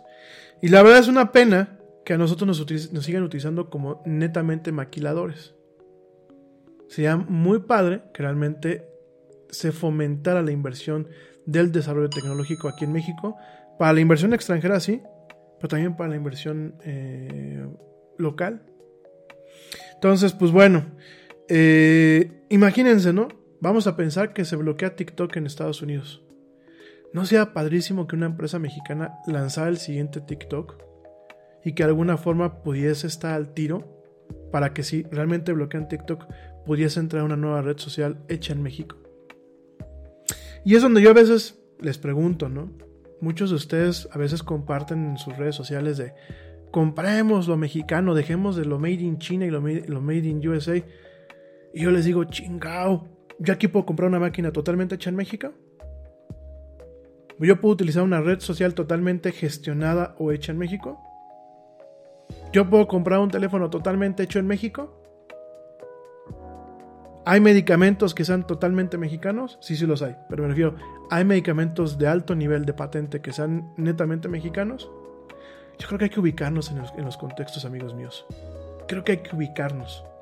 Y creo que si realmente queremos apoyar a la economía del país, hay que empezar a apoyar el desarrollo de estas partes. El desarrollo de una economía basada en la información. Porque eso hoy en día no lo tenemos. Y al paso que vamos, dudo mucho que lo tengamos por lo menos en seis años más, ¿verdad? Pero bueno. Así están las cosas con TikTok. Yo te voy a estar manteniendo informado. La verdad es que la situación eh, que estamos teniendo con TikTok es de precaución ahorita. Yo creo que si hubiese un semáforo, yo lo pondría en el amarillo, verde amarillo, o sea, así lo tendría. Eh, vuelvo a pedirles precaución y un consejo que aplica para todas las redes sociales. Yo sé que muchos me escuchan, porque sé que me han visto y me han escuchado y les vale. Dejen de compartir fotos e imágenes de menores de edad en sus redes sociales si no las tienen adecuadamente controladas. Por ahí tengo una, una amiga, una amiga querida, que ahora que su hija cumplió años, estuvo compartiendo en sus redes sociales públicas las fotos de su hija. Una niña muy bonita, una chica muy bonita. Y a mí me parece muy peligroso. Muy, muy peligroso porque los tiempos no están para exponerse por exponerse. En estos tiempos tenemos que tener mucho cuidado de lo que hacemos. Y hay que empezar por aquellas personas que a lo mejor quizás no tienen la capacidad de escoger si quieren ver sus imágenes o no en las redes sociales. Y yo me topo con muchos de ustedes que suben las fotos de sus nietos, de sus sobrinos, tienen mil amigos, tienen el perfil abierto, lo comparten en TikTok, lo comparten en Instagram y eso es sumamente peligroso amigos míos. Por las, eh, por las cadenas y los cárteles y los brotes que tenemos ahora de, de pederastras, por todo el tema del acoso infantil, del abuso sexual infantil, por todo eso es muy peligroso. Por favor, déjenlo de hacer. Si no tienen, si no tienen ganas de aprender, de tomarse el tiempo para aprender a manejar correctamente una red social, por lo menos en esto, tomen esas precauciones. Dejen de compartir las fotos de sus menores de edad, nada más porque sí. Y si las van a compartir, chequen bien que sus círculos estén bien cuidados. Chequen bien que las personas que dicen ser sus contactos sigan siendo las mismas personas y que realmente los conocen a todos. Porque hoy en día, ay, mira, esos dos niñitos, ay, mira qué bonitos, ay, esto, aquello, ay, pues se prestan para secuestrarlos. Y suena esto muy aparatoso y muy exagerado, pero así estamos viviendo esta realidad, mi gente. Y muchas veces no es porque, ah, pues es que Facebook le pasó la información a ellos. Maldito Facebook. No, se las pasamos nosotros, se las pasaste tú al momento de no tener precaución, sentido común y coherencia al manejar una red social. Por favor, tomen sus precauciones. Voy a justamente, después del corte, te voy a platicar justamente el tema con Pinterest, en donde se ha encontrado que Pinterest almacena y está mostrando imágenes sexuales de niñas pequeñas, de memes antivacunas y de mensajes de odio, a pesar, a pesar de que la red está siendo moderada. De todo esto y más te voy a platicar regresando del corte, te recuerdo mis redes sociales. Al Yeti, ¿dónde lo encuentras? Pues el Yeti, cuando preguntan, ¿está en los Himalayas? ¿Está en México? No, realmente el Yeti está donde quiera que tú estés.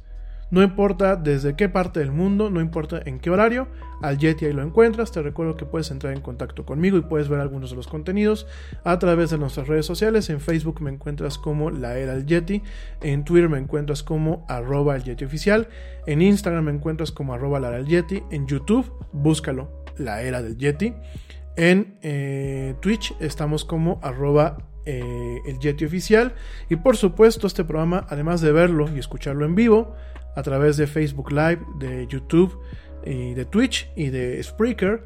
Puedes escucharlo y verlo en diferido a través de las mismas plataformas, pero también a través de una plataforma como lo es Spotify, donde ya tenemos bastante tiempo ahí con nuestro podcast.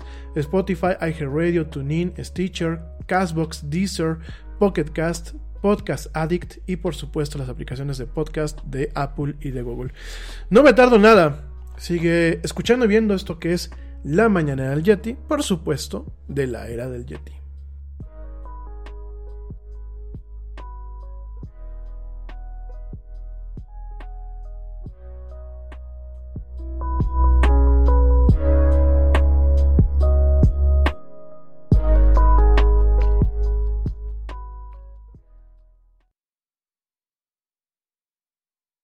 Yo, check this out. Este corte también es moderno. No te vayas.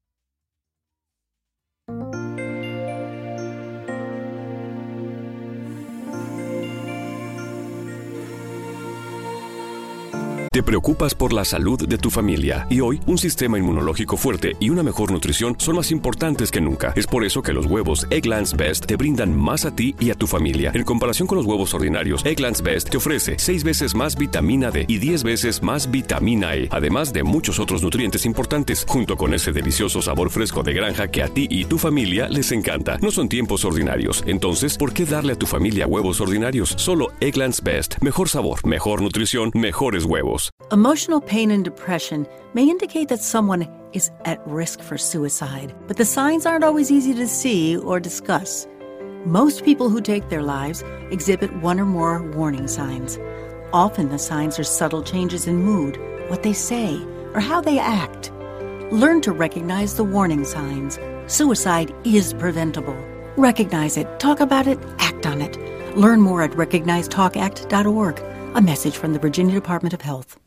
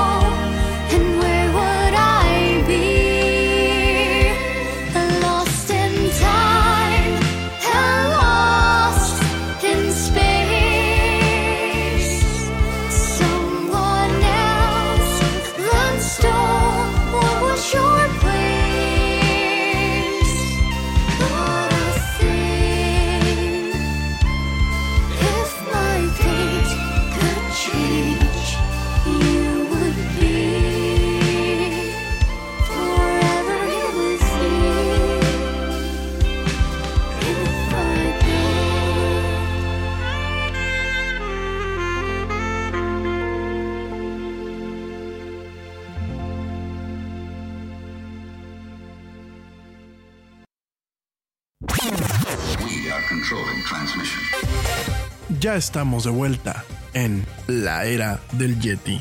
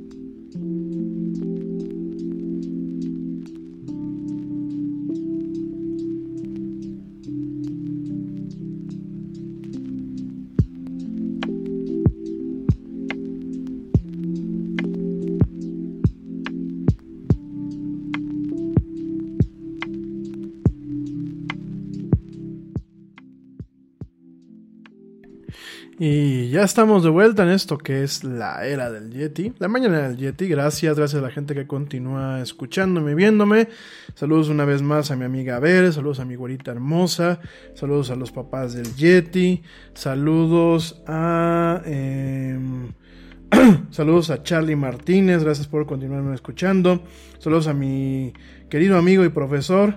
Carlos Treviño, gracias querido profe, gracias Charlie, espero que un día nos puedas acompañar por aquí, este, no porque haya sido mi profesor, pero eres una persona que definitivamente tienes muchos conocimientos por compartir y tienes definitivamente, bueno, a mí me marcaste mi vida por todos los conocimientos que me diste en la maestría, pero definitivamente tienes muchas cosas positivas que compartir sobre economía, sobre política, sobre, bueno, es un, el Charlie es un cerebro, gracias por escucharme.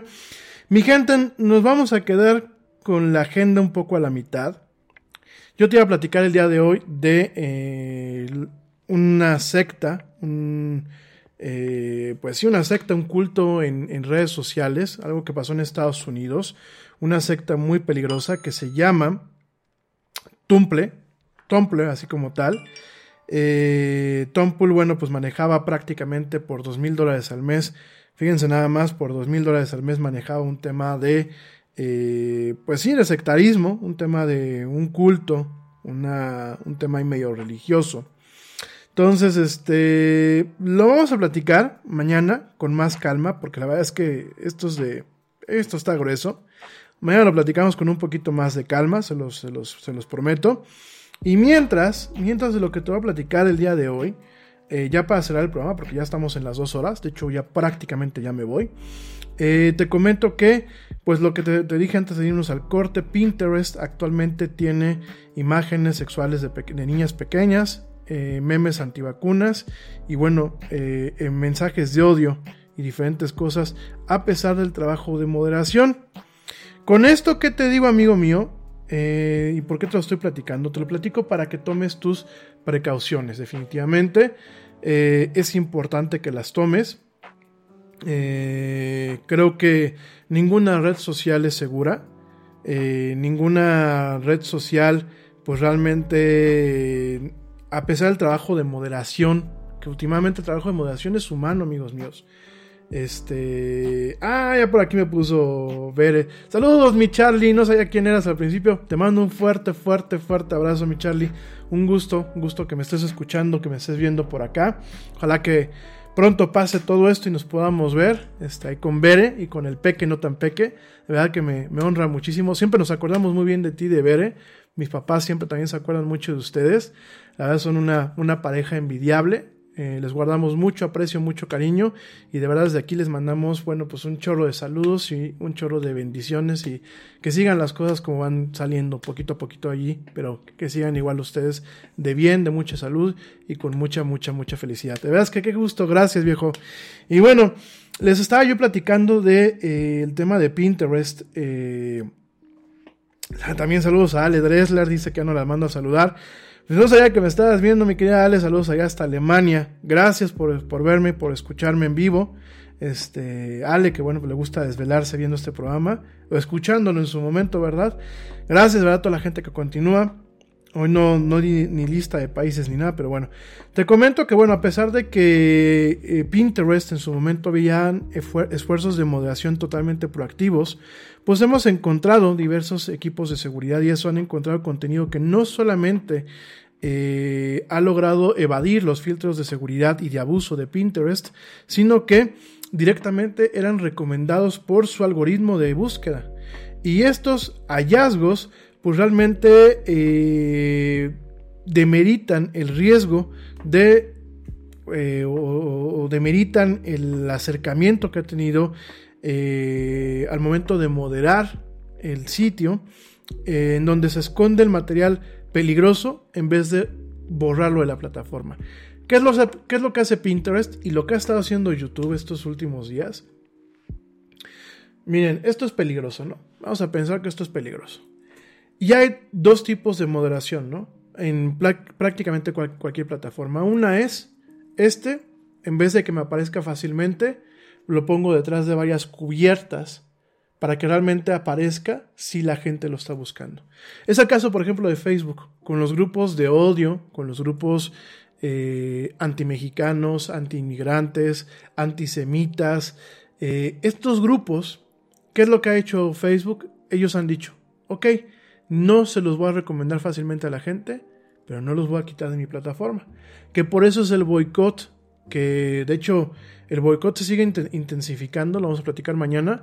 Eh, la semana pasada tuvieron algunos patrocinadores, algunos anunciantes y eh, Sherry Sandberg y Mark, Zuckerberg tuvieron una plática con, eh, con, ellos, tuvieron una reunión y al final no se llegó a nada. De hecho, el boicot sigue, va a aumentar el tema del boicot, va a generar más tracción y nos vamos a encontrar con que los anunciantes y los patrocinadores van directamente, ya no solamente por un mes, como lo dijo Coca-Cola en su momento, eh, ya no solamente por seis meses como lo dijo Unilever, sino posiblemente se intensifique este boicot hasta que realmente Facebook y las demás plataformas tomen las medidas que son necesarias. Entonces, eso por un lado, nos estamos encontrando con eso. Eh, ese es el, acercamiento que han tenido muchas plataformas. En, YouTube, se los comentaba yo la semana pasada, eh, pasó con, con mis sobrinos mis sobrinos estuvieron expuestos a material a través de la plataforma de YouTube Kids, ni siquiera a través de la, de la, aplicación normal, estuvieron expuestos a un material que no es para ellos, como un canal de niños con personajes infantiles, pero que definitivamente no es para ellos. ¿Y qué es lo que están haciendo en las plataformas como Pinterest, como Facebook, como el mismo YouTube? Salvo que el contenido sea muy ofensivo, y lo borren totalmente de la plataforma, lo que están haciendo es directamente ocultarlo. Pero el hecho de que esto esté oculto no significa que no esté disponible. Entonces, eh, eso es lo que está pasando en Pinterest. Y en Pinterest, en vez de agarrar y decir, vamos a borrar estos contenidos, vamos a notificar a las autoridades de que se están subiendo estos contenidos, se están dejando y se están dejando eh, escondidos, ¿no? Eh, Pinterest durante muchos años ha dicho que no es una red social, que es un catálogo que está pues de alguna forma curado por usuarios y para los usuarios. Esto de acuerdo al presidente de Pinterest que es Ben Silverman. Sin embargo, mientras que Facebook y Twitter a regañadientes han eh, pues de alguna forma buscado combatir la desinformación tratando de remover millones de eh, posts y de contenidos eh, peligrosos y de cuentas, Pinterest lo que hizo fue irse por otra ruta y lanzó una forma en donde su motor de búsqueda no presenta aquel contenido que pueda estar contaminado. Sin embargo, no los quita, gente. Y encontramos en Pinterest temas donde, a pesar de que no aparece en el motor de búsqueda de Pinterest, pero sí aparece en el motor de búsqueda de otros sitios, como mismo Google, y si tú sabes lo que estás buscando, lo puedes encontrar, encontramos con que hay muchos contenidos en contra de lo que es el tema de las antivacunas, perdón, a favor de las antivacunas, en contra de las vacunas, curas milagrosas contra el cáncer, que volvemos a lo mismo, las curas milagrosas contra el cáncer benefician a, que, a quien te vende el agüita o la, o la suquitar o el remedio milagroso y de verdad afecta radicalmente al enfermo de cáncer y a su familia, ¿no? Y desinformación de la salud, además de mensajes de odio y lo más delicado, gente, pornografía infantil. Eh, miren, gente, ya por la hora no puedo entrar en, más detalles, ya me voy. Mañana les prometo que, que abundamos un poco más en estos temas. Pero definitivamente eh, cuando yo acabo estos programas con estos mensajes, no es para que acabemos asustados ni acabemos con mala vibra. Yo creo que cuando esto tenemos que hacer la analogía, como yo se los he dicho, cuando te pegan, tú tienes un percance en un coche, pues no por eso vas a dejar de conducirlo. Pero es tu obligación aprender de ese percance e intentar pensar cómo lo puedes cómo lo pudiste haber evitado y cómo lo puedes evitar en el futuro. Y esto es muy importante, amigos míos, ¿por qué? Porque definitivamente esto es un esto es un medio. Miren, esto es un medio que ya se nos zafó, ya se nos salió. Saludos a mi a mis tíos Feli y a mi tía a mi, a mi tía a mi tío Manolo, hasta allá hasta Israel. Les mando un beso y un abrazote a mis tíos allá en Israel que me están viendo y escuchando. Este, miren amigos, tenemos que realmente empezarnos a informar, empezar a dedicar el tiempo correcto, empezar a depurar nuestras redes sociales, se los vengo diciendo desde que empezó la del Yeti hace cuatro años, empezar realmente a tomar las riendas, porque nosotros pensamos que tenemos las riendas de nuestras redes sociales y no es así. Hay que tomar las riendas y hay que tener precaución, porque lo siguiente que les voy a contar mañana es que hay fotos de menores de edad en Pinterest, no solamente en el tema explícito de la pornografía infantil, sino hay muchas fotos que, por ejemplo, suben a los niños recién de bañarse, ¿no? Están en la tina recién de bañarse o están jugando en una, en una tina y eso. Y para ti, para mí, es normal, es algo inocente. Pero hay gente muy enferma. Hay gente que aquí les hace falta algo. Y esas fotografías terminan siendo extraídas de las redes sociales normales se las llevan a otras partes, están en estos repositorios, en estos almacenes y caen en manos de gente que está enferma, de gente que es mala y de gente que son pervertidos como tal. Entonces, eh, yo sé que muchas veces ustedes me han dicho, bueno, danos los consejos, estoy tratando de montar un webinar porque no lo puedo dar en un programa de radio, es un webinar y son varios, varias partes. El hecho de yo poderles mostrar directamente cómo se tiene que configurar Nada es más importante que la salud de tu familia, y hoy todos buscamos un sistema inmunológico fuerte y una mejor nutrición. Es por eso que los huevos Egglands Best te brindan más a ti y a tu familia. En comparación con los huevos ordinarios, Egglands Best te ofrece 6 veces más vitamina D y 10 veces más vitamina E, además de muchos otros nutrientes importantes, junto con ese sabor delicioso y fresco de la granja que a ti y a tu familia les encanta. Todos queremos lo mejor para nuestras familias, entonces, ¿por qué no los mejores huevos? Solo Egglands Best. Mejor sabor, mejor nutrición, mejores huevos.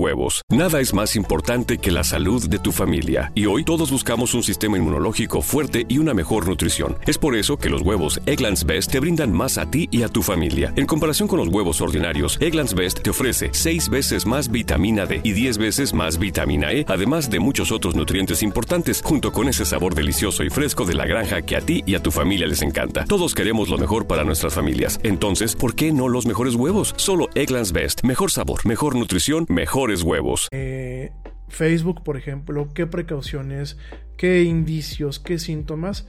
Créanme que ya lo voy a tener listo pronto para poderlo platicar con ustedes. Pero aquí las recomendaciones claves son empiezan a depurar sus redes sociales. Sobre todo la gente que tiene más de 100 personas. Miren, yo con trabajos me hallo con 96, 96 personas que los conozco a todos menos a dos personas. una de ellas está en España. A él no lo conozco en persona, lo conozco de haber platicado con él por temas de negocios. Otro está en León, no lo conozco en persona, pero lo conozco de plática. Sé que son gente buena. Eh, a lo largo del tiempo me lo han demostrado que son gente buena. Todos los demás los conozco. Y aún así, siempre estoy checando. Y siempre estoy depurando. Cuando alguien deja de interactuar conmigo, cuando alguien de pronto veo que la cuenta se queda muy, muy muerta, a esa persona la borro. ¿Por qué? Porque yo no sé si sigue siendo la persona detrás de la cuenta, la que está ahí, o es otra persona. Y me ha, pasado en estos últimos 10 años muchas veces que sigues trabajando con una cuenta de, vamos a pensar, mi amigo, mi amigo Arturito Bola, ¿no? El amigo Arturito Bola. Y al amigo Arturito Bola lo agregué en el 2012. Pero ¿qué creen? En el 2015 yo lo vi muy calladito al amigo Arturito Bola. Pero dije, bueno, pues a lo mejor se alejó de, Facebook, ¿no? En vez de suspender su cuenta o cerrarla, pues yo pensé que ahí seguía el amigo Arturito Bola. Sí, ya sé que se llama BB-8, pero me gusta el chiste mexicano de decirle Arturito Bola, ¿verdad? También tengo al, al Arturo Tebola, este amiguito que tengo acá. Ya luego se los enseño, ¿no? Entonces, este, pues la foto sigue siendo de él. Pero al final del día, a lo mejor a él se le olvidó su contraseña. Y ya, abrió otra cuenta y no nos avisó a los demás que había abierto otra cuenta. Y esta cuenta queda viva. Y a lo mejor esta cuenta ya está por un hacker. Y a lo mejor el hacker no es ningún cuate chistoso, ni es el exnovio. Bueno, no sabía que Arturito Bola tenía un exnovio, ¿no? Pero en este caso síganme un poco el tema, ¿no? Entonces, eh, no sabes a lo mejor muchas cosas. Y a lo mejor lo de menos es que sea alguien que le secuestró la cuenta por fines románticos o por fines eh, tontos o por simplemente hecha de un hacker. Imagínense que alguien secuestró la cuenta y se hace pasar por este Arturito Bola cuando a lo mejor es un pedófilo, cuando a lo mejor es un asaltante, cuando a lo mejor es un extorsionador, cuando a lo mejor es un secuestrador. Y no es para que entren en pánico porque esto ya ha pasado. Lo que hay que hacer es depurar las cuentas. ¿Cómo se depura una cuenta? Yo ya les platico después con más calma, pero la principal base es, si tú con esa persona que eh, viendo tu lista te das cuenta que no has tenido interacciones en los últimos seis, seis meses o un año, mándale un mensaje. Y asegúrate con cuestiones que solamente él y tú conozcan, que no estén publicadas ahí, que sea esa persona. Y si no te contesta cualquier cosa, bórrala. Y aquellas personas que no conozcan, que digas, ay, este cuate lo agregué porque, ah, se me hizo pues, buena onda, me mandó una solicitud de amistad y lo agregué, bórrenlas. Hay que extremar precauciones. Todavía estamos en buen tiempo, pienso yo. A pesar de todo lo que está pasando, a pesar de que la crisis económica, como lo platicamos la semana pasada, que está derivando a nivel internacional de esta situación de la contingencia sanitaria, a pesar de, eh, de esta situación económica que muy seguramente va a hacer que mucha gente empiece a delinquir, sobre todo en los entornos digitales donde hoy en día sigue siendo muy difícil perseguir a estas personas. A pesar de todo eso, creo que estamos en buen tiempo. Vamos a cuidarnos nosotros y vamos a cuidar a nuestros seres queridos. En fin, mi gente quedó pendiente el tema de la secta. Eh, ya mañana lo platico. Esto de Tumper es de verdad escalofriante. Mañana platicamos un poquito más acerca de videojuegos. Yo sé que llevo prometiéndoles varios programas en que vamos a platicar de temas un poco más de entretenimiento y eso. Yo venía con, la, con toda la intención de pues, agarrar y hoy decirles, oigan, este fin de semana jugué esto y esto y esto. Desafortunadamente, bueno, llevamos cinco, bueno, des entre paréntesis, pero afortunadamente llevamos pues, prácticamente cinco días con mucha chamba. Afortunadamente no paramos ni el fin de semana. Digo afortunadamente porque mientras haya trabajo, bueno, pues creo que por lo menos se va caminando hacia adelante. Y este, pero yo espero que bueno, esta semana me ponga al tiro un poco con el tema de los videojuegos, platicarte con el tema del Xbox One eh, Series X, que bueno, pues en estos días se va a lanzar, bueno, se va a presentar de forma oficial. Ojalá que nos digan precios y todo. Vamos a estar platicando también, bueno, pues de entretenimiento en general. Eh, ah, viene mucho anime, el anime de verano-otoño. Creo que vienen buenas propuestas, sobre todo Netflix que le está invirtiendo mucho. A finales de este mes, a la gente que ya somos chavos pues van a estar pasando en Netflix una más de Transformers que se llama Battle for Cybertron, que van a ser eh, tres temporadas de creo que 8 o 10 capítulos cada uno. Se ve interesante.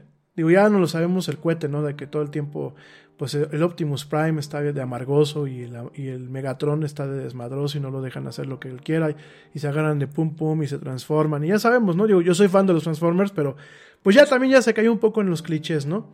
Entonces, este, pero igual, creo que le quiero echar un ojo a esa serie que va a estar en Netflix. Vamos a estar platicando eso el día de mañana. Eh, no voy a tocar el tema, porque necesito prepararlo bien. No voy a tocar el tema de, pues ahora estas locuras que se le dado a la gente.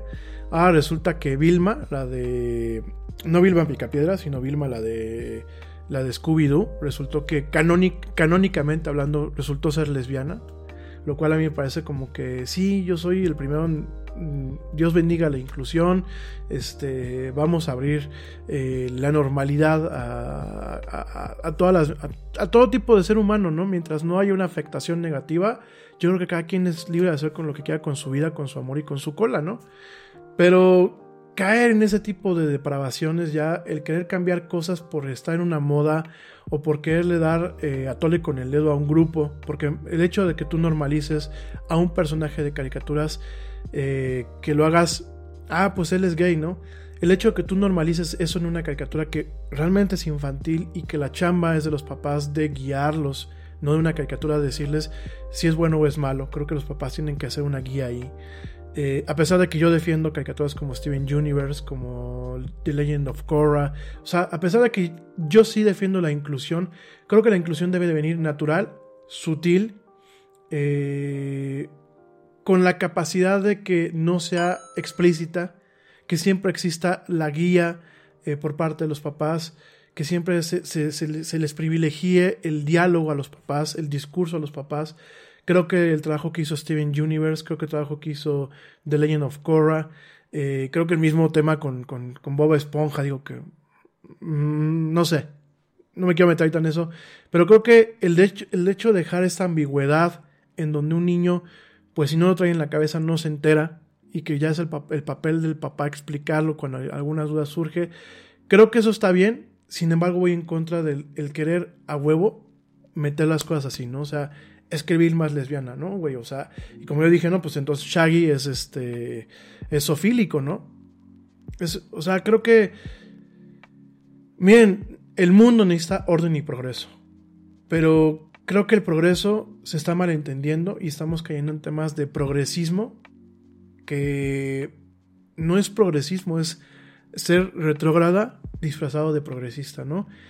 Creo que hay muchos movimientos y creo que hay muchos grupos que no están buscando justicia y que están buscando, y lo digo con, con todo el respeto del mundo, están buscando venganza. Y es, si a mí no me dejaron ser en el pasado, yo no voy a dejar ser en el presente. Y creo que no es eso. Creo que al final del día estamos buscando un plano de ecualización eh, psicológico en donde ya no nos espantemos, en donde seamos respetuosos, porque últimamente cada quien es libre de hacer lo que quiera con su vida, siempre y cuando no afecte a terceras personas, siempre y cuando no afecte las buenas costumbres o, o las buenas no costumbres en el tema de, no, pues yo acostumbro a irme a dormir a las 10 de la noche por mi religión o eso, ¿no? Las buenas costumbres como ciudadanos, el, respeto a las libertades, el respeto al derecho ajeno, el respeto a la humanidad como una misma especie, pero que es un prisma, amigos míos. La humanidad no es blanca, no es una piedra, no es, no es un chicle, no es, no es homogéneo. La humanidad es heterogénea. La humanidad es un prisma de mil y un colores. Y creo que hay, que hay que reconocer la parte que nos hace iguales, pero también hay que vanagloriar la parte que nos hace diferentes. Pero definitivamente el hacer este tipo de depravaciones, de contenidos que son clásicos, de contenidos que no... Es como que ya ves que decían, es que queremos que la de Frozen sea lesbiana, ¿no? Oye, espérate, no, no van por ahí los tiros. Quieren ganarse o quieren de alguna forma eh, entrar en el aspecto de la normalidad. No son las formas. La inclusividad no es a fuerzas. La inclusividad no es un zapapicos para agarrar y decir, órale, órale, quiero que seamos todos iguales. No, la inclusividad es un proceso natural y como parte de lo natural es irlo llevando a un ritmo donde no se agravien los derechos y las creencias de los demás de una forma agresiva, donde no se vulneren los derechos de, los, de aquellas personas, que en este caso son los niños, que no tienen ni la madurez ni el conocimiento para entender estos temas así donde no se vulnere el derecho a los padres para educar a sus hijos. Me parece eso vital. Y donde realmente esta diversidad llega un momento en que deje de ser de llamarse diversidad y sea algo natural. El reconocer que dentro de las igualdades del ser humano habemos diferencias. Creo que esos son los puntos, mi gente. Y el hacer esto Dispénsenme lo que voy a decir y con esto quiero cerrar el programa y es un tema para reflexionarlo. Más allá de crear simpatías, hace que hasta los más fieles aliados de estos grupos terminen fastidiándose. Por favor, piénsenlo. Yo creo que no tenemos nada contra eh, las minorías, contra el LGBTTI. Creo que no tenemos nada contra nadie. Pero se trata un tema de justicia social, se trata un tema de igualdad. Y no porque ellos hayan sido reprimidos en el, en el pasado, ahora ellos quieren ser los represores. Y creo que al momento de buscar ese tipo de cosas, de embarrar y de manejar ese tipo de discursos con agresividad, por ejemplo, en las redes sociales, estaba yo leyendo términos que yo ni conocía, ¿no? Que le decían a la, a la J.K. Rowling que era una TERF. Eh, yo no sabía ni lo que era este, el tema de los TERFs, yo no lo entendía. Eh, gente que son transexuales que este, si no comulgas con ellos ya es un TERF y te ponen etiquetas y eso. Yo creo que yo creo que hay que buscar un plano de igualdad, ¿no? Y, y, no buscar venganza, porque lo que veo de, de, muchos grupos es un tema de venganza, sino realmente un tema de igualdad y de justicia social, ¿no? Por aquí me dice Ivonne Kazán, te mando un fuerte abrazo Ivonne, gracias por conectarte. Ya hay grupos de pedófilos que se han estado manifestando para conseguir sus derechos al igual que los homosexuales. Esto va más allá, totalmente coincido, y esto es gravísimo, ya también por ahí lo vamos a platicar. Una cosa es ser homosexual y otra cosa es ser pedófilo. Me parece que hay limitaciones muy claras y me parece que la pederastría y la pedofilia pues deben de ser de alguna forma erradicadas o mitigadas de este planeta. Me parece que el siquiera levantar una pestaña para atentar contra la inocencia de nuestros hijos es y debería ser considerado como un crimen de lesa humanidad y que inclusive yo me atrevo a pensar hasta que requiriese un tema de la pena capital. Perdón, yo no soy extremo, la verdad el tema de la pena capital me parece todavía como de bárbaros, pero hay cosas en este mundo que de alguna forma requieren un castigo ejemplar para que la gente no, no avance en estas depravaciones y en estas perversiones. Porque me queda muy claro lo que estás diciendo, Ivonne, esto ya no, ya no es un tema de igualdad, es un tema de depravación, es un tema de perversión, es un tema de enfermedad. Así como lo que está pasando en, en Pinterest, el tema de, de que la gente suba ahí eh, fotografías de niños pequeños me parece, yo no sé en qué cabeza cabe, ¿no? Ni hablar. Por favor, extrememos precauciones. Yo sé que este programa a veces raya en el disco rayado, valga la redundancia, y muchos de los programas siempre les digo esto, pero es que yo sigo viendo a muchos de ustedes, y lo digo con todo el cariño del mundo, amigos míos, que en sus perfiles siguen sin mantener el mínimo de cuidado al momento de compartir su información personal y la información de sus familias.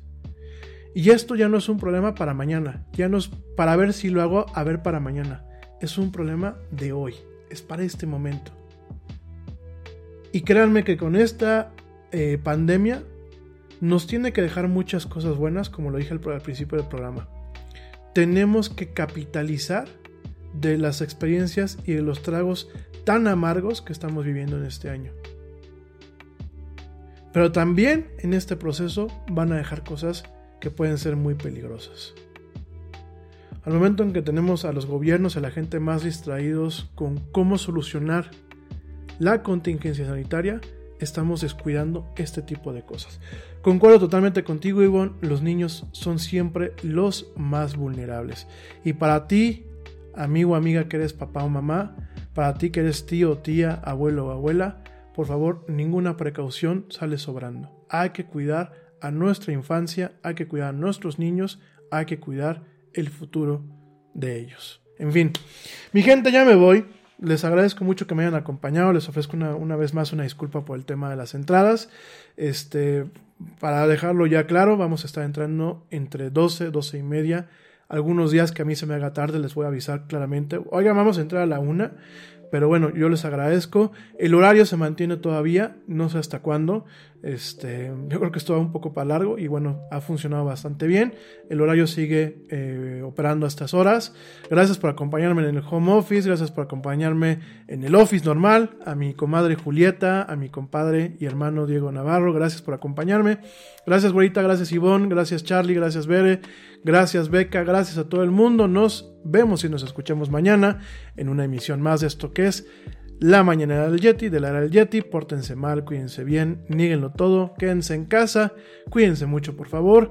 Y bueno, por aquí mañana nos seguimos escuchando y viendo. Mañana tengo más temas más interesantes y muchas cosas más.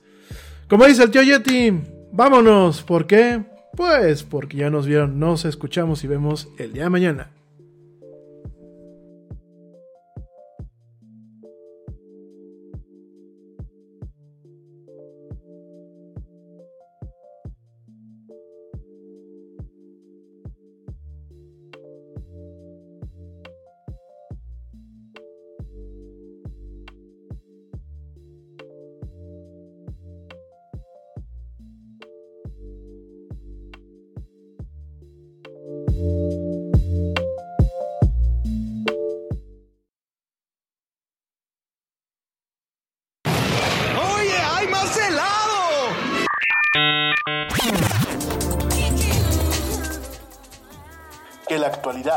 No te deje helado.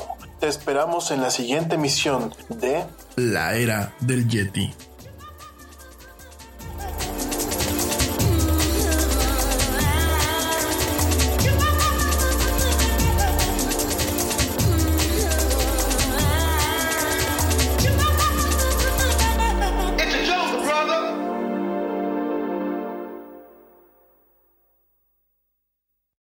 Spark innovation across your federal agency with IT hardware, software, and services from Connection Public Sector Solutions. Your technology procurement challenges will meet their match as Connection's dedicated account managers offer exceptional customer service, and our extensive list of supported federal contracts means you'll always get a price that works for your budget. Learn more